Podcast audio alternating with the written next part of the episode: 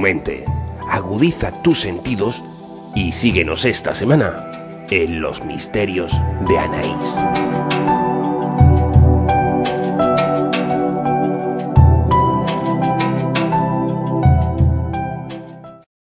Buenas noches a todos amigos del misterio, soy Anabel Reyes, estoy encantada de estar una semana más aquí con todos vosotros en los misterios de Anaís. Bueno, buenos días también y buenas tardes porque nos consta que nos escucháis desde diferentes puntos de la geografía mundial, en Latinoamérica, eh, el norte de, de América también, e incluso en el continente asiático, que es algo muy curioso. Bueno, eh, como os venía anunciando en las redes sociales durante toda la semana, esta, eh, esta noche tenemos con nosotros en el programa a Carlos Largo Mariblanca. Carlos es colaborador habitual del programa de Cuatro Cuarto Milenio que presenta Iker Jiménez, pero en el programa de esta noche no viene a hablarnos sobre Cuarto Milenio ni sobre Iker, viene a presentar eh, su primer libro, Al principio de la oscuridad. También tendremos con nosotros a Fran Mateos, Jorge Rem y a Álvaro, que vendrán como cada semana en la sección habitual del programa a la hora 1564 a intentar ampliar un poquito más nuestra esfera de conciencia. Tendremos también eh, una sección que teníamos la temporada pasada, la hemos recuperado en este programa, en la que hablamos sobre sociedades secretas. En el programa de esta semana más concretamente hablaremos del Ghost Club, eh, el Club de los Escritores, aunque su traducción eh, al español pues no sea Ah, muy fidelina, ¿vale? Y bueno, tendremos también una leyenda y bueno, muchas cosas más. Así que no os voy a entretener más y vamos a dar comienzo al programa número 19 de la tercera temporada de Los Misterios de Anaís.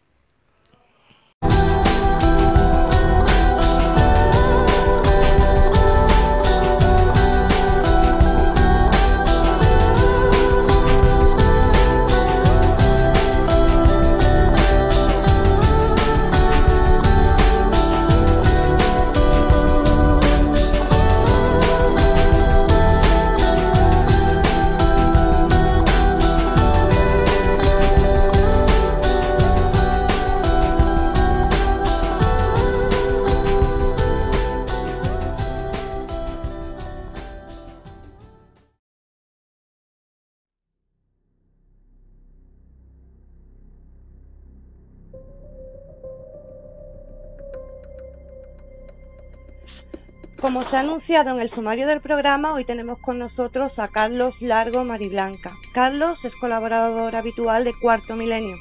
Lleva toda una década dedicado al mundo del misterio. Es licenciado en periodismo en la Universidad Complutense de Madrid y acaba de sacar a la venta su primer libro, Al filo de la oscuridad. Buenas noches, Carlos. Hola, buenas noches, Anabel. ¿Qué tal? Carlos, llevas 10 años dedicado al periodismo de investigación dedicado al mundo del misterio y de, lo paranormal. ¿Por qué has elegido este momento para publicar este libro? Bueno, yo creo que era el momento perfecto para hacer un homenaje a todas las personas que, bueno, pues forman parte de los relatos de los expedientes imposibles que conforman este libro, Al principio de la oscuridad. Y llevaba mucho tiempo eh, rotando en, mi cabeza la idea, ¿no? De publicar un primer libro. Lo que pasa que siempre, bueno, es una responsabilidad, ¿no? El, aceptar el reto que me propuso en este caso Editorial Odeón de, sentarme y escribir. Yo nunca había escrito más allá de crónicas eh, para periódicos digitales, eh, guiones de, de, cuarto milenio, de milenio 3. Entonces, bueno, era una necesidad precisamente eso, de volver a recuperar algunos de los casos que han pasado por, por mis manos y volver a adentrarme en ellos, saber qué fue de algunos protagonistas, eh, si su vida ha cambiado después de, de que estuviéramos investigando, si mejoró, si no.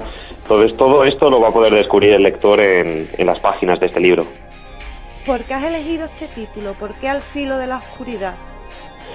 Bueno, pues porque estamos acostumbrados a, conocer, ¿no? O a etiquetar el misterio como algo tenebroso, terrorífico, que nos da miedo, pavor, ese punto que todo el mundo busca, pero al que le tenemos respeto.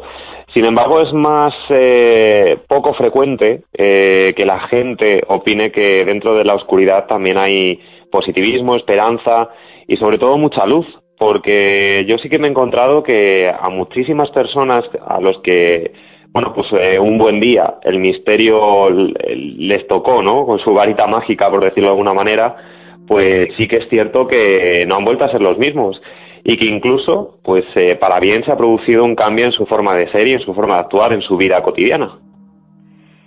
El libro es bastante completo, Carlos, porque además contiene bastante contenido extra, ¿no es así?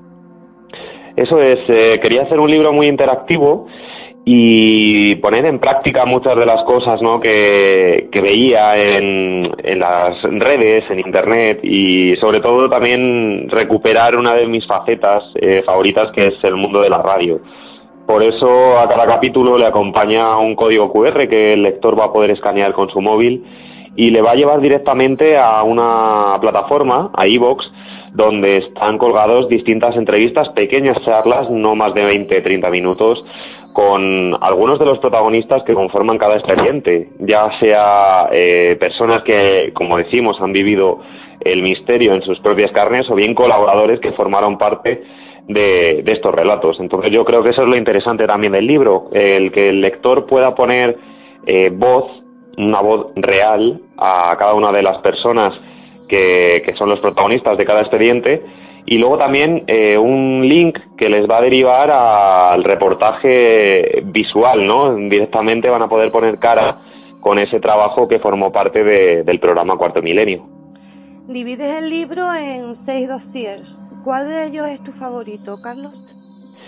Bueno, siempre comento, me gusta decir que el año 2012 para mí supuso un cambio muy grande en cuanto a la mentalidad o creencia en estos temas, porque procedía de un tipo de periodismo muy diferente, eh, vamos, muy alejado de lo que es el periodismo de investigación. Y en 2012, pues surge un viaje a un pueblo de Canarias, allí un niño llamado Jaime, que tenía ocho años por entonces, eh, vivía aterrado por una figura oscura, un hombre ensotanado que se aparecía en su dormitorio junto al cabecero de su cama y que le impedía desde, incluso antes, desde bien pequeño, descansar y, bueno, sus padres iban viendo cómo su salud iba empeorando cada vez más. Claro, eh, imaginaos eh, la angustia que la propia familia tenía con ese niño, que, que no era realmente feliz. le hicieron todo tipo de pruebas y médicas, eh, psicológicas, neurológicas, para descartar cualquier tipo de enfermedad. Y efectivamente, no, encontraron, no hallaron nada. Después la familia también optó por ver la vía de una sanadora del pueblo que, que era muy conocida por un familiar, que les dice que hay una especie de espíritu que le lleva acompañando al niño desde bien pequeño y que bueno pues que no va a ser fácil eh, que se pueda apartar de él aparte de que mm, parece ser que Jaime tenía un don o una sensibilidad propensa a que se pudiera comunicar con, con entes que presuntamente están en el otro lado eh, como esto no funcionó finalmente deciden ir a la iglesia al párroco de allí de, la localidad canaria en la que residían y digo residían porque tuvieron que abandonar el hogar en el que vivían porque posteriormente a estar nosotros, eh, Jaime seguía viendo a este hombre y estaban muy, muy agobiados. Y bueno, optan por, por la vía religiosa. Este párroco les aconseja que viajen a Madrid, a la península. Llegan a realizar hasta dos viajes eh, con el niño, a donde aquí en la diócesis de Madrid eh, un sacerdote le realiza unos, una serie de exorcismos para intentar expulsar ese mal que le acompañaba digo mal porque, claro, ahí entra el debate, ¿no? Si realmente era una entidad negativa la que el niño tenía a su lado o si supuestamente, como decía esa sanadora, el niño tenía también ese, ese poder de poder comunicarse eh, con, entidades del más allá. A mí me impactó muchísimo por la forma en la que pude entrevistar a Jaime y conseguir sus declaraciones a través de una pizarra.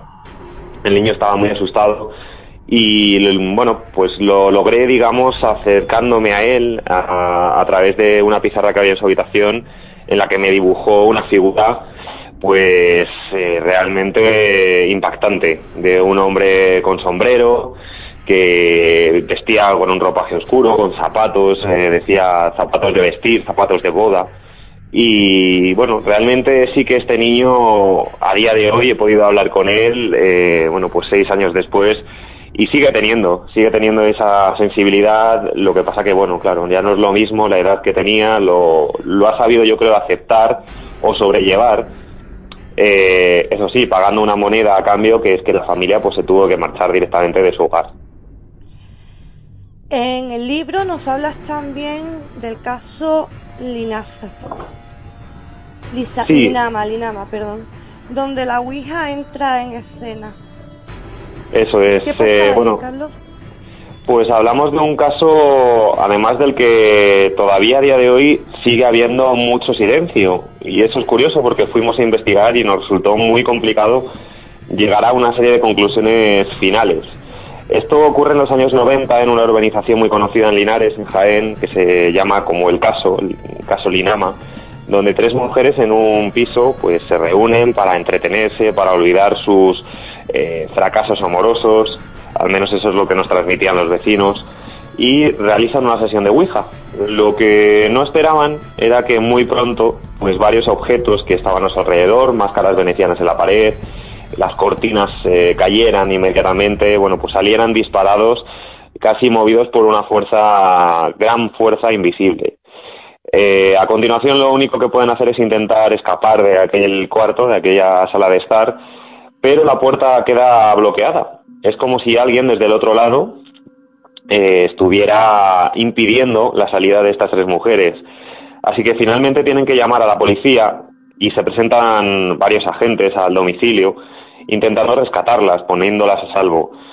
Eh, durante varios minutos, eso lo cuentan también los vecinos e investigadores parapsicológicos que llevaron el caso, no, no pudieron hablar esa, abrir esa puerta hasta que por fin lo logran y al entrar esto se cuenta literalmente en unos informes policiales, unos atestados que nos pasaron.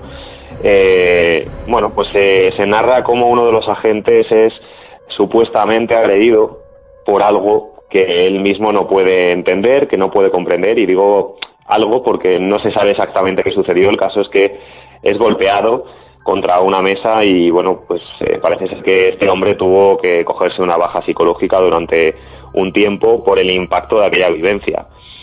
Luego, mm, como digo, ¿no? En torno a este caso ha habido mucho silencio, eh, se ha comentado de que realmente no pasó así, eh, que fue mucho más, y eso nos llegó a través de un policía que una vez emitido el reportaje nos escribe un correo electrónico, nos dice que no puede hablar mucho porque está en activo todavía, pero que, efectivamente que todo lo que habíamos expuesto que se queda se quedaba corto, que había habido mucho más, pero es uno de los casos que a mí se me ha quedado una espinita clavada por no lograr llegar hasta el final. Pero quién sabe, quizá dentro de unos años podamos desvelar todo el desenlace. Carlos, has viajado hasta Japón y te has adentrado en el bosque Aokigara. Eh, ¿Qué se siente estando en ese lugar donde tanta gente ha ido a suicidarse? Bueno, uno siente sobre todo tristeza y por otro lado eh, sientes eh, la necesidad de poder quedarte a contemplar ese paraje tan maravilloso como es eh, bueno pues la parte baja del Monte Fuji. Eh, decía tristeza porque uno no puede entender desde la óptica no occidental por qué los japoneses terminan eligiendo este espacio y marcándolo tan de lleno como lugar o templo a la muerte, como bien describe mi compañero Javier Pérez Campos en su libro Los Otros. Eh, es un paraje natural al que va muchísima gente, muchos senderistas a caminar, pero que tiene esa parte de leyenda oscura. Y no es tan leyenda, porque nosotros pudimos comprobar con nuestros propios ojos que tiene más parte real, en la que bueno, pues pueden encontrarse prácticamente a diario día a día, ¿no? eh, algún cadáver de algún suicida que ha decidido ir allí a terminar con su vida por la presión social, por las altas hipotecas que hay en el país nipón y bueno, por esa marginación que, se produce en muchas ocasiones. Eh, por supuesto, el bosque tiene también un montón de, historias vinculadas a los fantasmas. Nos decían continuamente que no abandonáramos el camino, el sendero principal, porque se contaba ya a los pequeños que para asustarles de que allí quedaban los espíritus de, de, los suicidas y que una vez que te salías de ese camino principal te podías desorientar y convertirte tú en un en una entidad ¿no? del más allá y morir dentro del bosque. Nosotros también quisimos sentir eso, ¿no? Em, y no hicimos caso. Efectivamente, nos metimos en, en, lo que era la frondosidad del bosque a experimentar, a hacer dos aislamientos. Tuvimos la sensación de perdernos, de desorientación total, porque estaba todo nevado, era el mes de febrero, y bueno, pues eh, desgraciadamente el reportaje terminó, además de recoger muchas historias vinculadas a lo paranormal, eh, pues mm, corroborando, digamos, esa realidad que tiene el bosque. Eh, justo cuando nos marchábamos nos avisaba un guarda forestal de que si seguíamos un camino encontraríamos a la policía que acababa de recoger un cadáver que estaba colgando de un árbol. Eh, nosotros recogimos esas imágenes, fuimos hasta allí con muchísimo respeto, por supuesto, y ahí es cuando te das cuenta de, ese lado más eh, palpable ¿no? del bosque Aokigahara. ¿Ha pasado en algún momento miedo, Carlos? Sí, eh, ya son muchas experiencias, muchos viajes y bueno, yo jamás pensé, por supuesto, que iba a sentir miedo como lo he hecho en algunas investigaciones. En el libro cuento algunas experiencias que me han pasado a mí, eh, fuera del ámbito de trabajo, eh, también durante las investigaciones, como el caso de la residencia en la Comunidad de Madrid, que realicé junto a la compañera Clara Taoces y Paloma Navarrete. Y bueno, pues allí, er, antes de realizar incluso las entrevistas, ya hay un momento en el que en una planta tercera eh, que había, que estábamos colocando el material, empieza a escuchar como un susurro femenino, una voz de mujer que me choca, porque estaba colándose muy cerca de, mi oído. Eh, miro a mi compañera, me mira muy extrañada también y no hizo falta que nos dijéramos más, porque sabíamos perfectamente que, los dos estábamos escuchando lo mismo. Intentamos comprobar la procedencia de, de aquella voz y abrimos la puerta, bajamos incluso a la segunda planta y la voz desapareció en pocos segundos y del exterior tampoco era, porque eran altas horas de la madrugada, eh, todos las residentes estaban durmiendo, de hecho se escuchaba algún que otro ronquido, pero para nada aquella, aquella voz femenina que, que bueno, cuando no le puedes buscar explicación, y además es que se, lo escuchamos hasta en dos ocasiones, pues se te ponen los pelos de punta.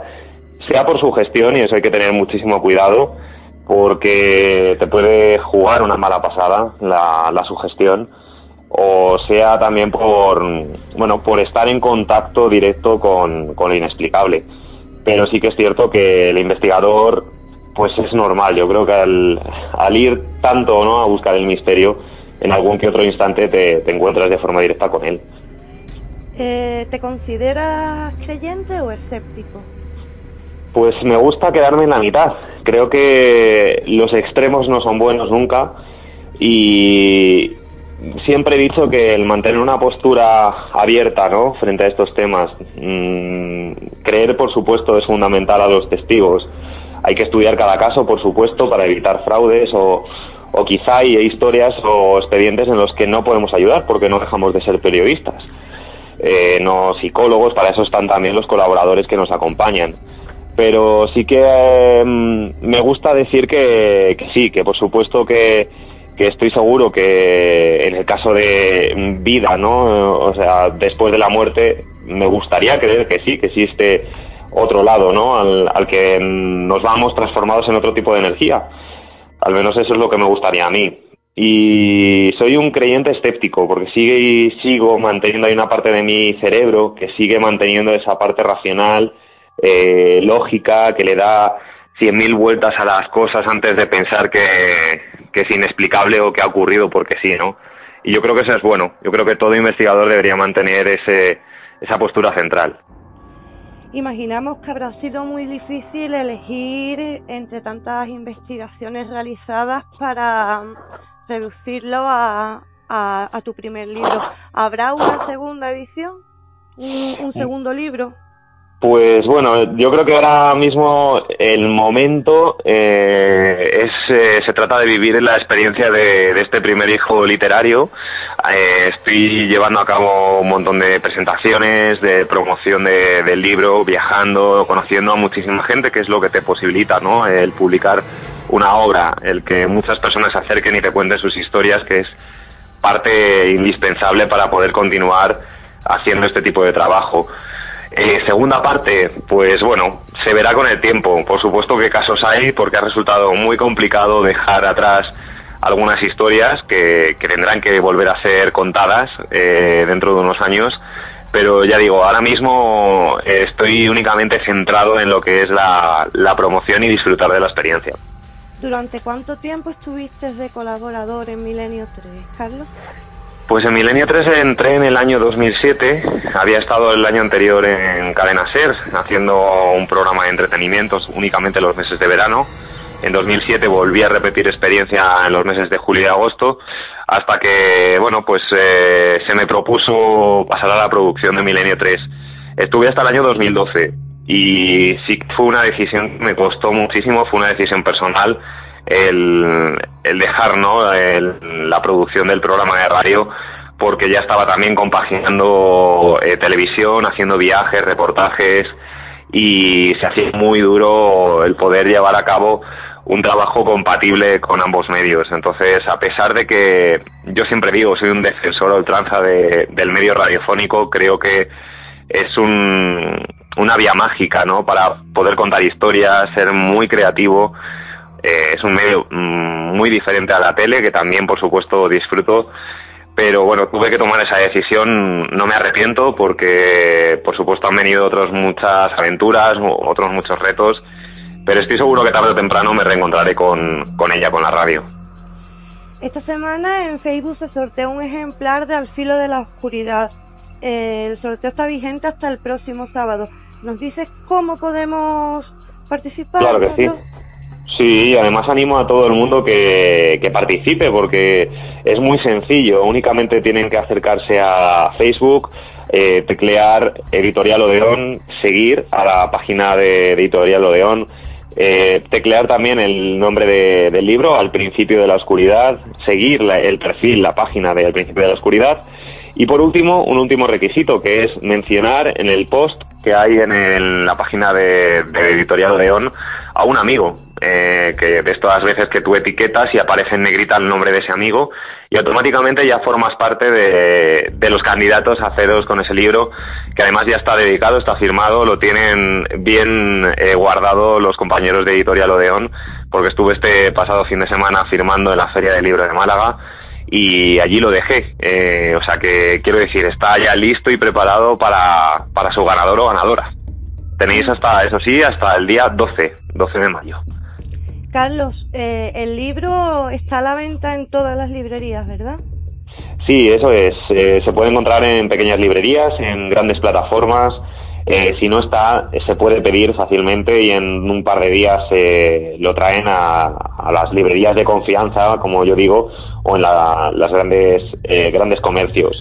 No obstante, también online se puede encontrar muy muy fácil a través de la página web de, editorial, de la editorial Odeón, y igual en 48 horas, en menos de 48 horas está en vuestros domicilios y bueno, pues espero que, guste, sobre todo esa es la finalidad, que guste al lector. Eh, bueno, Carlos, quería darte las gracias por haber estado aquí esta noche, haber compartido con nosotros eh, la presentación de tu primer libro. Ha sido un placer y nada, eh, animará a toda la gente, por supuesto, que, que se haga con el libro, que yo quiero recibir opiniones, me encanta recibir críticas constructivas, eh, si es que las hay, y si alguien quiere ponerse en contacto con, conmigo eh, a través de las redes sociales es muy fácil localizar mi correo electrónico, o bien un mensaje por Facebook o Twitter, y nada, eh, cualquier pista de caso pues será bienvenida. Así que muchísimas gracias por la oportunidad, Anabel, un placer. Gracias a ti, Carlos. Buenas noches. Buenas noches.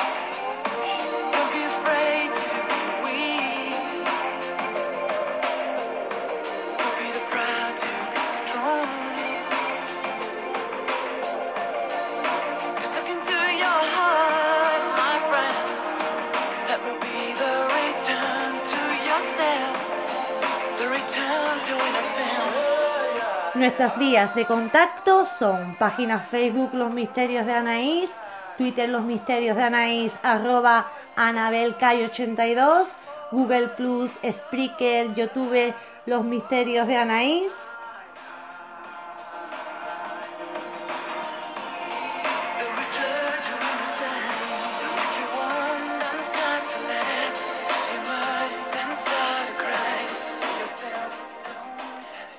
Además, siempre podéis encontrarme en mi blog anareyesitewordpress.com.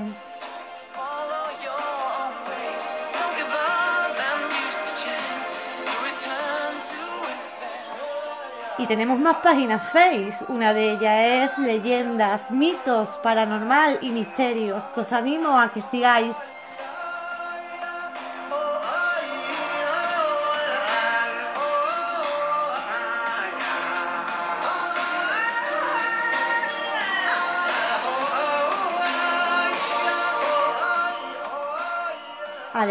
Tenemos muchos grupos. Tenemos Conspiraciones 3.0, Los Misterios de Anaís en mayúsculas, que es más grande. Los Misterios de Anaís en minúscula, que es más pequeño. Tenemos Despertar Conciencia. Tenemos Expedientes Misterios. Tenemos leyendas, misterios y leyendas del mundo. Leyendas y misterios del mundo. ¿Os parece poco?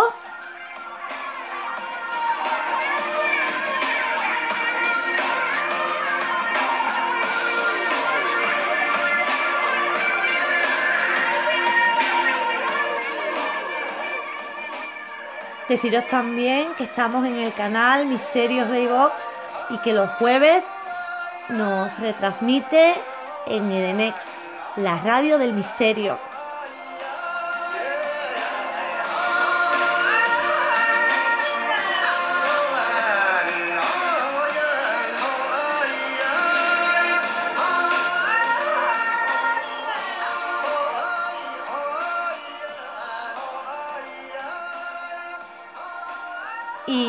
Jueves me podéis escuchar en mi sección de leyendas históricas en el programa Ciencia Más Allá de Radio Cantillana en el 107.7.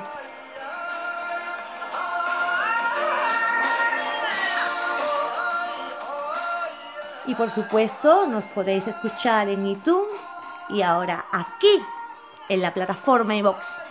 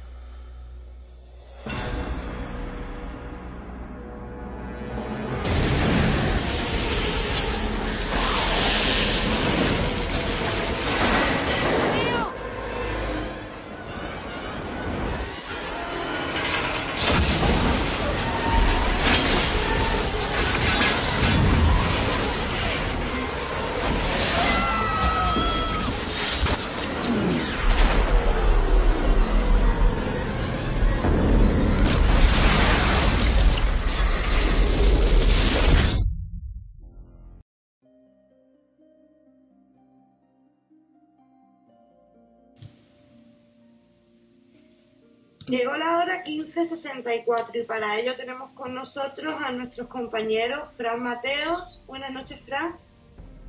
Buenas noches, Anabel. Eh, mm, Jorge Rem. Eh, buenas noches, Jorge. Hola, buenas noches, buenas noches a todos. Y Álvaro, buenas noches, Álvaro. Hola, buenas noches a todos, buenas noches, Nice. Hoy vamos con el punto 19 de mi idea de Morfeo de Gea.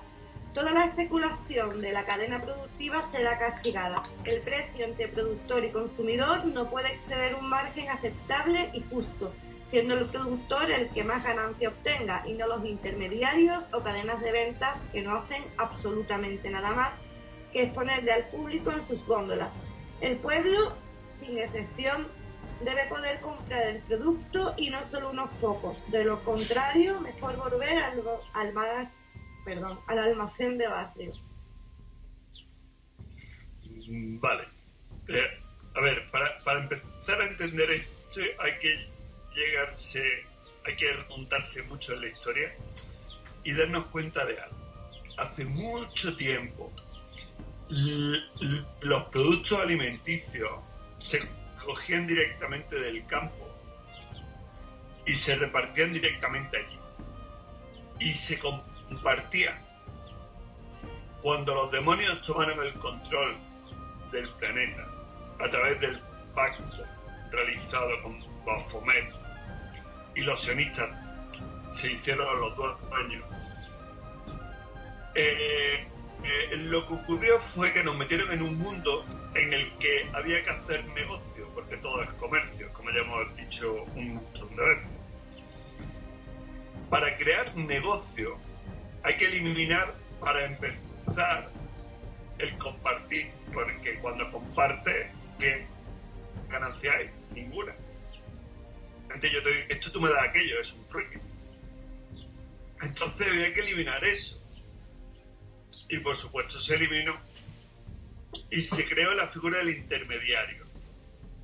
Alguien que supuestamente tenía que visitar un campo para a que los agricultores le dieran sus productos, él pagaba por ellos y luego él ya se encargaba de venderlos por otro lado.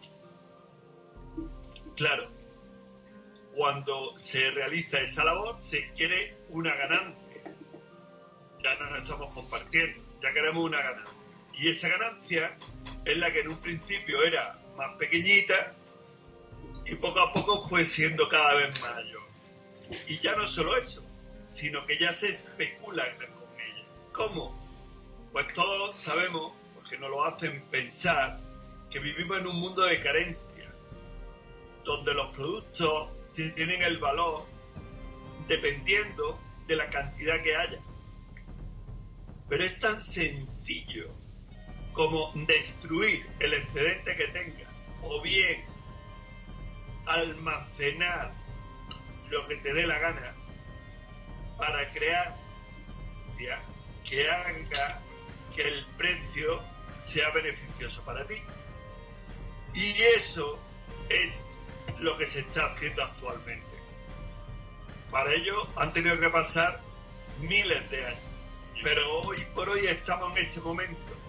Estamos en el momento en el que el excedente se quema, se destruye, en vez de repartirse a los países que están pasando hambre.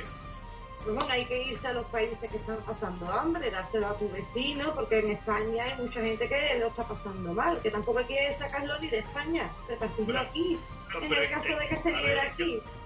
claro, es que los países donde están pasando hambre también incluye España. Ah, vale, vale. Yo, primero, yo primero he pensado en España, digo, no, que no salga de España, que aquí en España. Claro, que vivimos en el país de las maravillas, pero realmente hay colas enormes en Caritas de gente, hay gente mirando los contenedores en la comida que han tirado en los supermercados. Es que España por hoy pertenece ya al tercer mundo, a mi parecer, ¿vale? Luego los medios de comunicación dirán lo que les dé la gana, que estamos geniales. El otro día el presidente del gobierno diciendo que España había salido de una crisis de cinco años.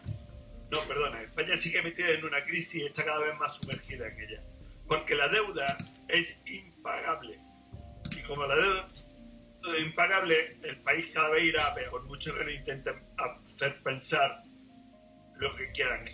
Además, en su, en su propia constitución, ¿vale? Tienen puesto un artículo que primero hay que pagar eh, la deuda y luego veremos si se come. Sí, ese artículo se aprobó cuando estábamos ganando el Mundial. Viva España, viva España. Eso es. Así nos va. Total, que la especulación entre productor y consumidor es la principal causa de inflación del mercado de consumo. Todos los demás factores que habitualmente nos dicen que influyen en dicha inflación, dólar, los costos productivos, los sueldos, los gastos, etcétera, son una estrategia de manipulación mediática para que esto pueda llevarse a cabo y el producto salga por una fortuna. No hay causa real para subir un producto del productor al consumidor, de la forma que muchos lo hacen. El costo de la producción de cualquier empresa, sea la que fuese, puede ser compensado y cubierto por una mayor venta o menor precio de sus productos. Lo demás es especulación financiera de el intermediario a costas del productor de la materia prima y del consumidor final del producto.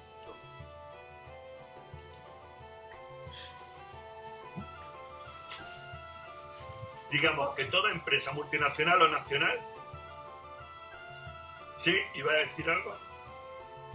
Sí, cosa que hoy en día no se, no, no se cumple porque eh, el precio, por ejemplo, a los agricultores se le paga una miseria y cuando llegas tú a pagarlo a un supermercado eh, te cuesta un ojo de la cara. y, y, ya no es solo eso eh, aquí eh, todo, todo es comercio. Lo tenemos que relacionar que todo es comercio.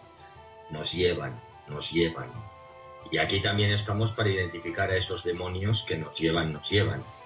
Y hoy es mucho más sencillo el poder hablar de estas cosas porque las entendemos mejor, porque ya llevan bastantes años haciéndonos ciertas cosas que nosotros hemos consentido, pero creo que ya con la información de la que disponemos eh, pues deberíamos, deberíamos, de hecho ya hay gente que está actuando desde diferentes eh, posiciones.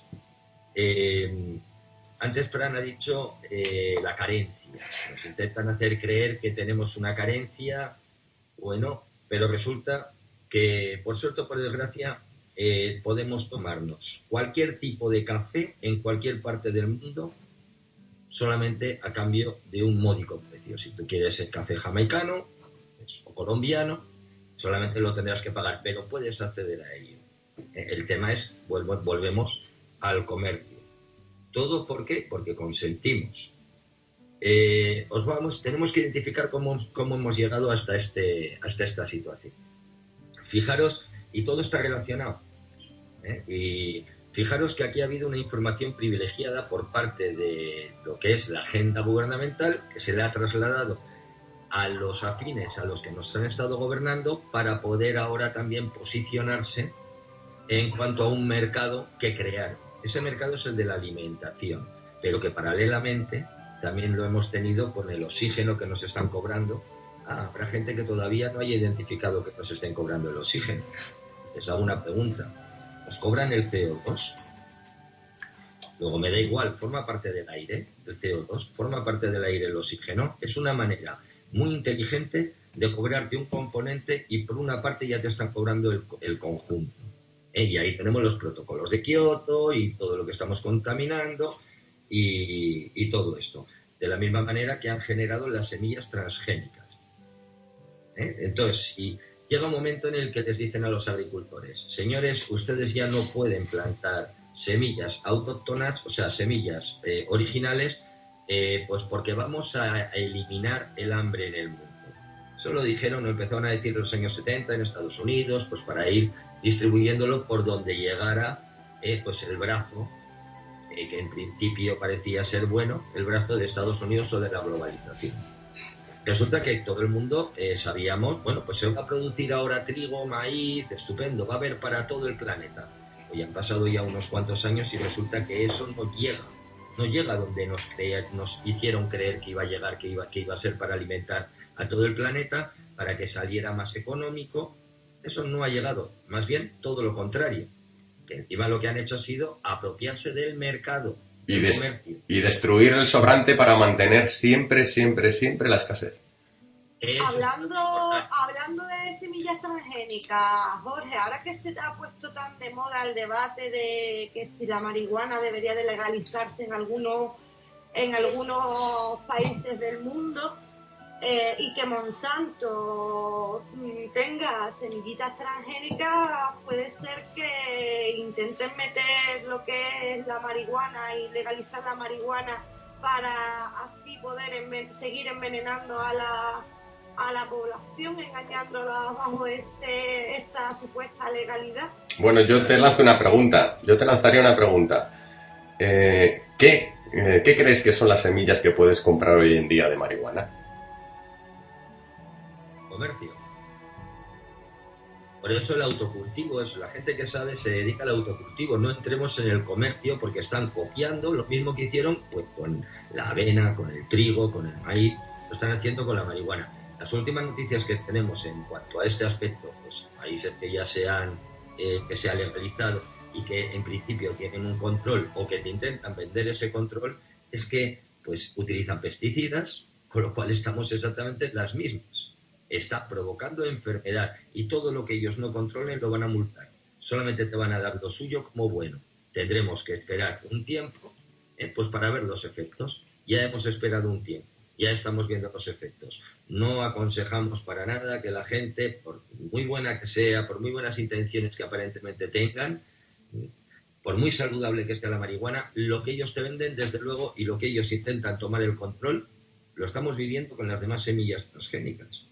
Lo estamos viviendo también, por ejemplo, ahora eh, con la pasta de dientes que lleva flúor, que todos tenemos en la memoria aquel vaso, los que tengan ciertos años, aquel vaso con un líquido verde que se le metía una tiza y cómo impregnaba ese flúor que iba a evitar tener caries y todo. Bueno, ahora ya se sabe, se ya no es el tema conspiranoico y tal, no, no, ya hay estudios, ha habido gente que les ha llegado el mensaje dentro de los profesionales de esta materia y ya hay estudios que se han, eh, eh, que se han ya comprobado eh, oficialmente pues que son neurotóxicos.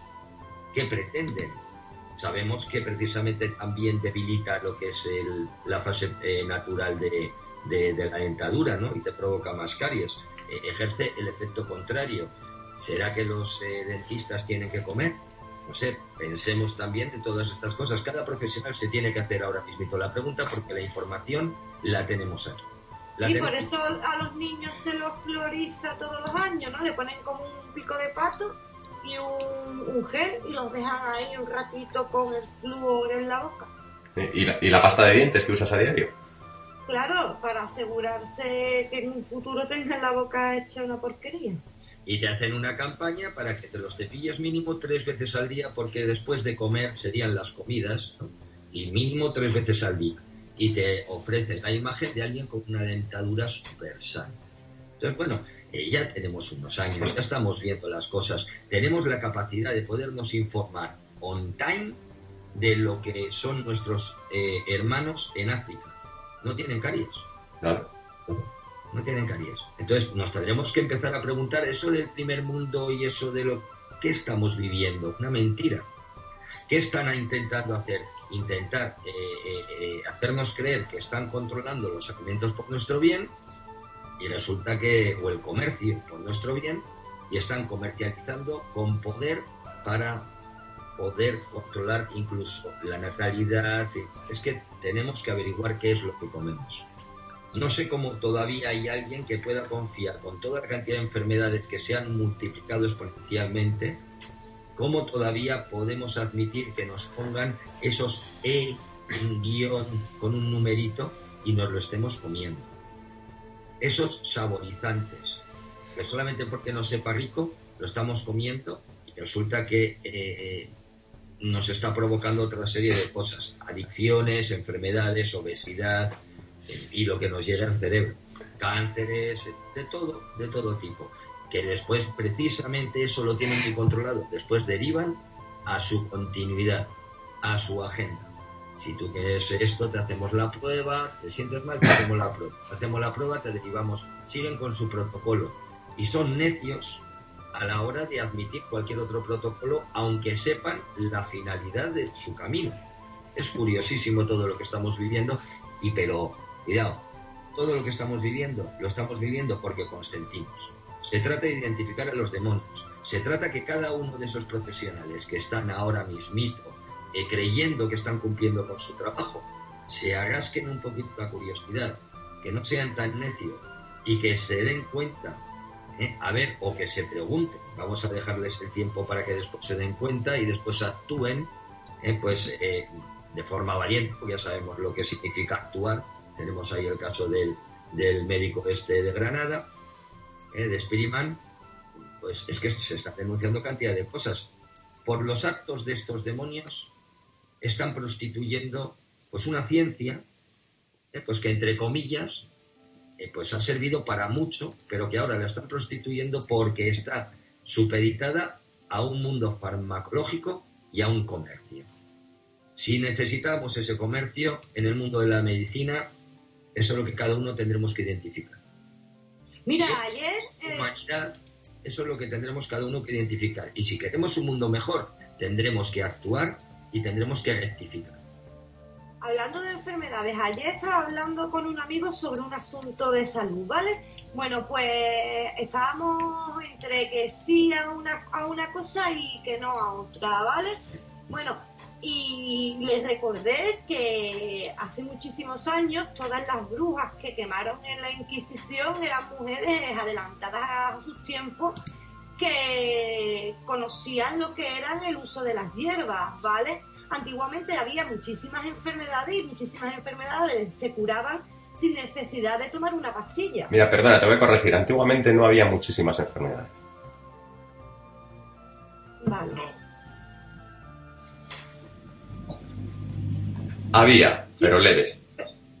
Pero que los problemas que tenían de salud en aquellos tiempos no lo, no los curaban a base de, pastillas, ni de, yo qué sé, inyecciones, como hoy en día, ni de vacunas, porque tampoco existían, ¿sabes? Claro.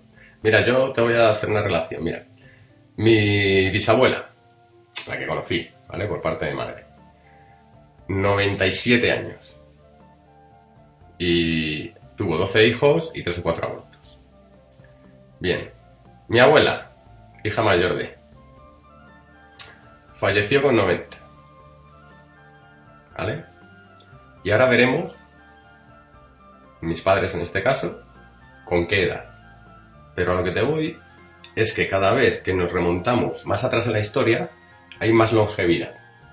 Y cada vez que nos metemos más en la era moderna, va habiendo menos longevidad. Aunque nos venden lo contrario. Sí, aunque dicen que los jubilados duran mucho tiempo, que es mentira. Que antes más. Para ellos sí, es una molestia tener que pagar a alguien que está en su casa. Sobre todo si los tienen a estos jubilados, pues con una renta mínima que no tiene ni calefacción en pleno siglo XXI porque no se lo pueden permitir, ¿eh? porque tienen otras necesidades, sobre todo si encima los tienen controladitos para que esos gastos los tengan primero en el teléfono, ¿eh? que fijaros en pleno siglo XXI las tarifas de teléfono que tenemos eh, y lo que tienen que hacer nuestros abuelitos. Después, estar todos los días comprando medicamento. ¿Por qué? Porque han confiado con el doctor. Fijaros el cambio que ha habido de cuando la medicina retomó la confianza de la gente. Porque me acuerdo hace muchos años que lo de matasanos y lo de no ir al médico, después me acuerdo de las campañas que han tenido los médicos de decir, por favor, cuando empezaron los fármacos a salir en condiciones, por favor no se automediquen, que tomar tanto eh, antibiótico es malo porque el cuerpo y hemos visto la evolución que hemos tenido en eso. Los que lo hayamos podido ver, los que ya le hemos dado la vuelta al jamón, que resulta que son los que, eh, bueno, eh, gente mayor que yo, son los que vuelven otra vez a salir a la calle para enseñarnos y darnos una lección de lo que consiguieron ellos cuando salieron a la calle y que tengan que ser ellos ahora otra vez los que nos tengan que explicar, hijos nuestros, os han comido la cabeza. ¿Eh? Mira, el martes estaba aquí en Cádiz lloviendo a mares y estaban los abuelos, los, jubilados, estaban en una manifestación, en una concentración. Digo, mira, lloviendo a mares, vamos, que gente normal, yo te digo a ti que no va lloviendo ni con el paraguas. Y ellos estaban ahí, los pobres, aguantando el chaparrón. Claro, ya no tienen nada que perder, les han quitado prácticamente todo y encima están manteniendo a sus hijos e incluso en ocasiones a sus propios nietos. Esa generación, esa generación sándwich que he comentado en más de una ocasión. Entonces, pues, falta de nosotros para tomar el control, vamos. Vamos, que el día, el día que fallezcan algunos de los abuelos, de los jubilados, yo no sé qué va a hacer en muchas familias que dependen de ellos. ¿eh? Que es que todavía la cosa se va a poner peor. Hay que entender que todo esto parte de algo que la gran mayoría eh, no sabe, que es que ellos saben lo que va a ocurrir en el futuro. Con lo cual, durante mucho tiempo fueron preparando todo esto. Es igual que el tema de los es igual que el tema de, de cuando ellos quieren meter una moda. Primero, hicieron que la gente se, eh, se hiciera adicta, por ejemplo, a la marihuana. Y una vez que ya eres adicto a la marihuana y ya no puedes pasar sin ella, te la adulteran, te la cambian, te la manipulan genéticamente y te meten a través de eso, que es tu vicio, te meten la muerte en sí. Realmente la droga que la gente consume hoy en día no es la droga original que realmente apareció aquí. ¿Sabes qué te quiero decir? No es la marihuana real ni es la cocaína real. Bueno, claro. la droga, palabra droga también es que drogas son las medicinas. Droga es sintético. Droga es bueno, plantas, porque realmente son plantas. Claro, ya es el uso que cada uno. Efectivamente, es el uso responsable que hagas de cada uno. Yo, por ejemplo, cuando estuve en Machu Picchu, ¿vale? En Cuzco y por ahí, son altitudes bastante grandes. Y yo me acuerdo que con la gente con la que fui y tal tenían el soroche, el mal, el mal de altura. A mí no me dio ni nada, pero aún así, pues bueno, también como estaba ahí, pues por probar, pues iba mascando hoja de coca o mate de coca, ¿vale? Pero la hoja, ¿ok? La hoja más es así parecida como una hoja de laurel. ¿eh? Y eso no te droga, no te hace nada. O sea, lo que te hace es que puedas mandar más oxígeno eh, en la sangre. ¿Vale? Pero nada más. Luego la historia es todo el refinamiento, toda la manipulación que tiene y lo que venden a... La porquería que le tienen que echar esas cosas. La química, claro. Pero ¿eso qué hace? Pues hace que la juventud, que son los que más energía tienen, estén más tiempo pierden en esas cosas. Claro. Para eso eh, eh, eh, ellos están dormidos. Entonces, si estás dormido, no va a accionar. Si accionas un poco, empiezan a meterte teorías súper raras y súper extrañas, metiéndote en la cabeza que como se miente, como el sistema miente, pues todo lo que te han contado sobre ciertas cosas son también mentiras. Y tú, que eres un inconsciente, te lo tragas y haces de ello tu bandera. ¿Pero por qué? Porque mientras que estás dando toda tu energía a esa teoría, ellos están haciendo todo lo que les da la gana por otro lado y tú no reaccionas. ¿Vale? Entonces, eh, truco está en aprender a, ver realmente cómo, están, cómo funcionan ellos, conocerlos a ellos, como siempre digo. Hemos estado hablando todo el rato de alimentación, pero no podemos quedarnos en alimentación solamente, o sea, eso sería un pensamiento lineal. Eh, hablamos de producción y automáticamente nos vamos a alimentación. Vamos a ver, una producción, un productor también es alguien que crea una canción y un intermediario también en la compañía de disco o, el o el ¿cómo se llama hombre? eh, el, manager. el, manager, del cantante. Eso también es un intermediario. Eso también se están llevando mucho dinero por lo que está haciendo ese autor. ¿Vale? Y eso lo podríamos aplicar a 40.000 cosas en nuestra vida. No solamente al tema de la alimentación. Ellos se han metido en todo, en absolutamente todo. Y todo lo han convertido, como siempre dice Jorge, en un negocio, en un comercio. Claro, si no hubiera tanta gente entre medios, entre unos y otros, los tratos en sí serían mucho más rentables para ambas partes. Y serían humanos serían tratos entre humanos, que es lo que ocurrió en Alemania. Y como lo que ocurrió en Alemania era demasiado peligroso, por eso lo silenciaron, por eso crearon una guerra mundial y por eso hicieron todo lo que hicieron para hacer que todo lo que se había movido allí desapareciera de la historia.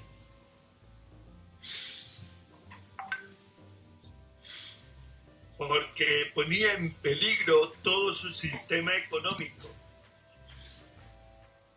Fran, en el reloj de Morfeo hay algunos comentarios de algunos de sus lectores que dicen que ya hay sitios ahí en Sudamérica en el que ya los pueblos están utilizando lo que es el trueque. Van a lo que son los supermercados simplemente para lo que no pueden conseguir unos artículos así extra que no que ellos no pueden conseguir, pero lo que es la verdura y todo lo que toda la materia prima que ellos pueden generar, pues hacen eso, se la van intercambiando con, con los vecinos. ¿Crees que el mundo necesitaría un cambio así? El mundo no solo necesita un cambio así, el mundo si no tiene un cambio así, vamos directamente a la línea 33, porque va a seguir dependiendo de ellos y ellos van a, a seguir poniendo los precios que les dé la gana a los productos y van a seguir envenenando los productos.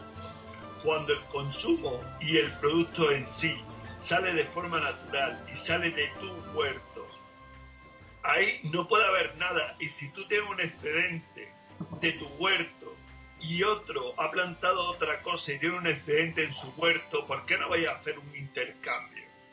Y dejar el supermercado, pero no la gran superficie, sino el supermercado de barrio para las cosas que nos falten de nuestra propia producción. Pero partamos de lo siguiente, realmente poniendo la mano en el pecho, ¿qué necesitamos para comer? Claro. Yo haría otra pregunta, vamos a ver. El agua que se utiliza para regar la tierra y las semillas mm, llevan aquí millones de años. Es el mismo agua, la misma tierra, el mismo todo. ¿Y por qué hoy vale más y ayer no vale tanto? Porque ellos han metido la mano en el agua y controlan nuestros recursos. ¿Y quién le ha dado la autorización? ¿Quién ha consentido? Sí, eh, ellos, bueno, nosotros por no quejarnos en un momento. Claro, nosotros consentimos. ¿Has visto a alguien que salga a la calle a manifestarse en contra de eso? ¿Has visto alguna manifestación en contra de que no nos cobren por el sol, por el aire, por el agua, por la luz? ¿Has visto una sola manifestación en contra de eso? No. Las manifestaciones son por notas promisorias. Son para ganar más notas promisorias. Y ni siquiera ganar, para tenernos controlados a través de esas notas promisorias porque es falso, es dinero falso, es dinero de monopolio. Todo es comercio. Ellos lo que están ocupados es, primero, a través de unas prebendas, unos privilegios, pues nos han dado. Punto uno, la alimentación. Venga, hacemos las semillas transgénicas eh, otro de los puntos dentro de la alimentación sería la creación de almacenes para la fruta y todo, pues para seguir manteniendo. Eso es lo que nos vendieron en un comienzo. Resultado final. Señores, ustedes ya no pueden plantar eh, semillas eh, autóctonas o naturales. Ahora tienen que plantar estas que tienen el copyright, por lo que cada vez que ustedes vayan a plantar yo voy a ganar. Por eso crearon, os han creado los los diferentes almacenes estos de las eh, que, tiene Bill Gates y esta gente es para tener un control de lo que comemos y encima nosotros lo hemos consentido porque nos hicieron creer que iba a ser para alimentar a todo el planeta. Punto dos, con tecnología. la obsolescencia programada, todo lo que tenemos. ¿Qué pensáis? ¿Cuántas televisiones se han hecho? ¿Cuántas televisiones hicieron cuando aquel cambio que tuvimos del TDT? ¿Cómo nos incorporaron los móviles? Porque al principio costaban, después ya los regalaban. Y una vez que los regalaban, bueno, yo no sé la cantidad de gente que conozco que no sé cuántas tablets y cuántos teléfonos tienen ya en casa. Porque eh, la compañía eh, de, telefónica, eh, pues lo que hacía era, pues si yo necesito que me consuman y yo de lo que gano no es del móvil, yo lo que gano es del consumo, que me sale gratis. O gratis entre comillas, porque claro, vino de lo privado, o sea, vino de lo público y ahora lo han privatizado y ahora se han disgregado para vender lo mismo con diferentes precios, creando una competitividad. Pero ellos siempre se basan en una necesidad y siempre nos ponen la zanahoria delante eh, para que vayamos siguiendo detrás y consintamos toda esta serie de, eh, de cosas. Ellos que crean esta agenda son los que se establecen, como ha dicho muy bien Fran y que habéis estado comentando con los eh, representantes o managers, son los que están vinculados con esa élite y ahora lo estamos también viviendo y, enterándonos pues de los casos de Pizzagate, los casos que ha habido en Gran Bretaña con la BBC, las relaciones que ha habido lo que sabemos de Hollywood. Eh, cuidado. Ahora tenemos esa información, claro, los que la quieran ver, ahí está. El problema es que lo tenemos que identificar. Cada día somos más los que estamos identificando estas cosas porque es que ha llegado un momento en el que, en el que nos resulta muy sencillo. Y todavía tenemos a los síndrome, o sea, los que están eh, afectados por el síndrome de Estocolmo, eh, o que todavía se creen el elefantito pequeñito que le pusieron ahí, le ataron a un arbolito y como él no se podía mover, todavía tenemos ese recuerdo como que las cosas tendrán que ser así, porque esa es la postura cómoda, que papá gobierno o que alguien sea responsable, que no seamos nosotros los responsables de lo que nos está pasando, para así poderle echar la culpa a alguien. Tenemos que empezar a ser responsables. Y una de las cosas para poder ser responsables es primero identificar tener la mente abierta, ver qué es lo que verdaderamente está pasando a tu alrededor, si es que están chirriando las cosas. Desde luego, si no te chirrían, es un demonio. Y actuar con conciencia, Jorge, porque por ejemplo, cuando te ves a los ganaderos en, en Galicia que tienen excedente de leche y te ven volcando litros y litros de leche incluso los supermercados que sacan tres días antes de que las cosas vayan a caducar tienen que tienen que retirarlo de lo que es la línea de venta vale mm. y en vez de en vez de ponerlo aparte para que una persona lo pueda pueda cogerlo y se lo pueda llevar para comer lo meten del tirón en un contenedor de basura sí mira yo te voy a poner un ejemplo mi hermana estuvo más de 10 años trabajando en Mercamadrid vale Bien, pues tenían seguridad alrededor de los cubos de basura para que nadie pudiese llevarse lo que tiraban, que eran alimentos perfectamente, en perfecto estado.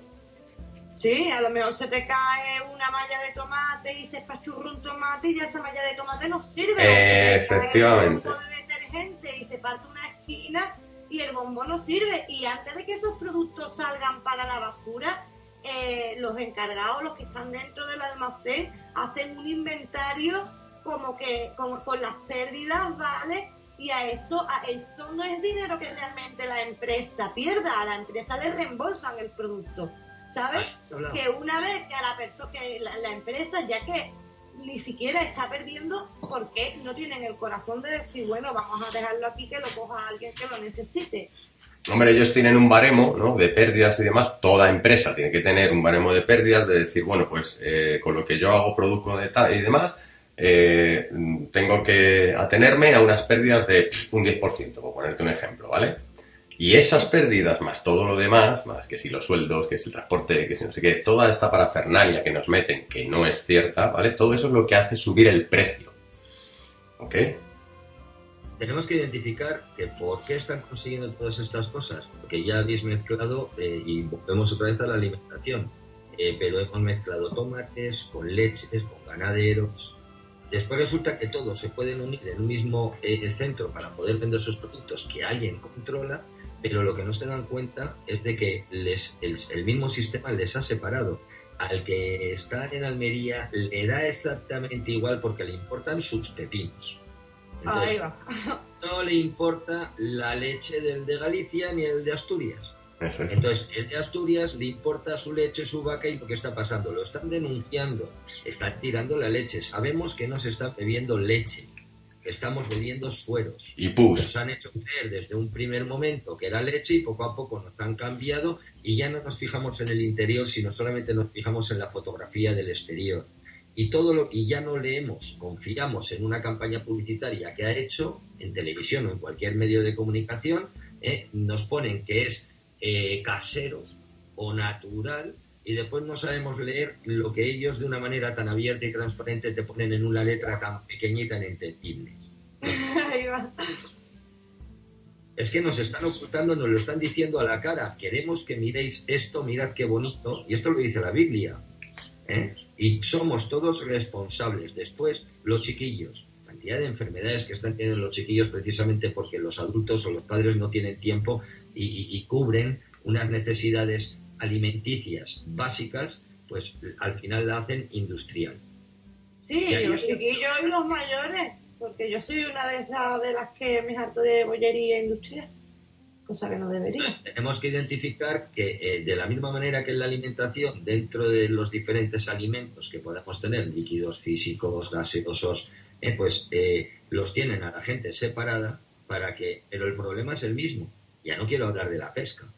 En la que hay relaciones internacionales y tal. Recordad que todo es comercio. Recordad que todo lo que está pasando es porque consentimos. Si tenéis la información y veis que esta información os palpita y os vibra, yo creo que es el momento de actuar.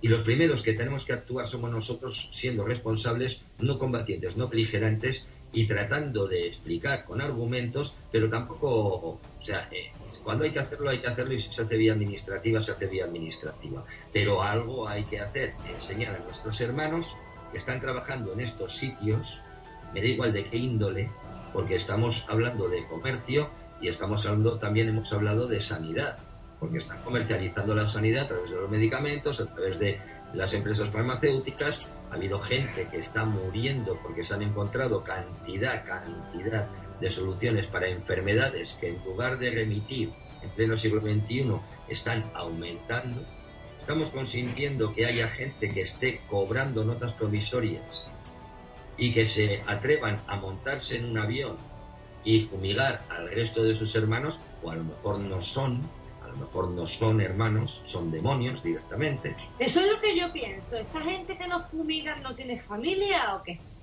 Siempre hay una excusa que si tú no lo haces, lo va a hacer este otro y todo el mundo quiere notas promisorias.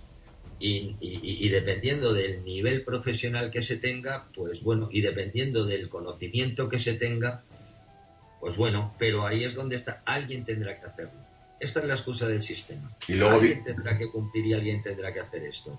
Y ellos ya se ocupan en los círculos donde se tienen que ocupar a lanzar esta serie de mensajes que seguramente esta gente haya sido contratada pues por unas prebendas, vete tú hasta ver, pues que te vamos a, dar, a conceder la habilitación de tipo de ese tipo de avión, pues haciéndote tantas horas de vuelo. Desde luego ya os garantizo que ellos lo tendrán muy bien estudiado y que será rotatorio, no serán eh, los mismos, porque ahora los trabajos, como antes los conocíamos, en los que podías entrar en una institución o en una empresa y te quedabas y te morías con la empresa. Ahora ya sabemos que eso no es así están aprovechando el desconocimiento de la gente eh, para poder obtener el recurso que ellos necesitan, que es que nosotros les ayudemos a crear nuestra autodestrucción, nuestra propia autodestrucción. Sé que lo que he dicho es fuerte, es duro, pero es así. y se basan en nuestras necesidades.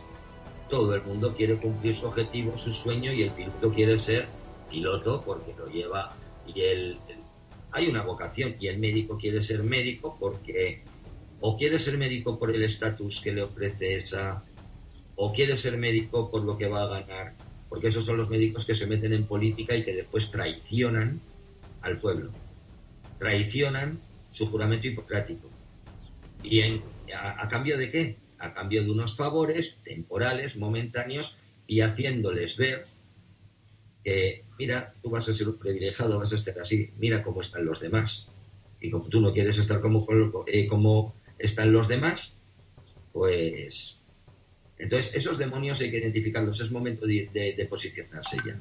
Esto se acabó. Como, muchas veces ha dicho Fran, Jorge, desde que nos metieron el- eh, lo que es el deseo en, en el cuerpo, el programa de- del deseo en, en, en nosotros, la humanidad cada vez ha ido peor, porque hace 40 años la gente no necesitaba tantas cosas para vivir como hoy creemos o que necesitamos, porque realmente no necesitamos tanto.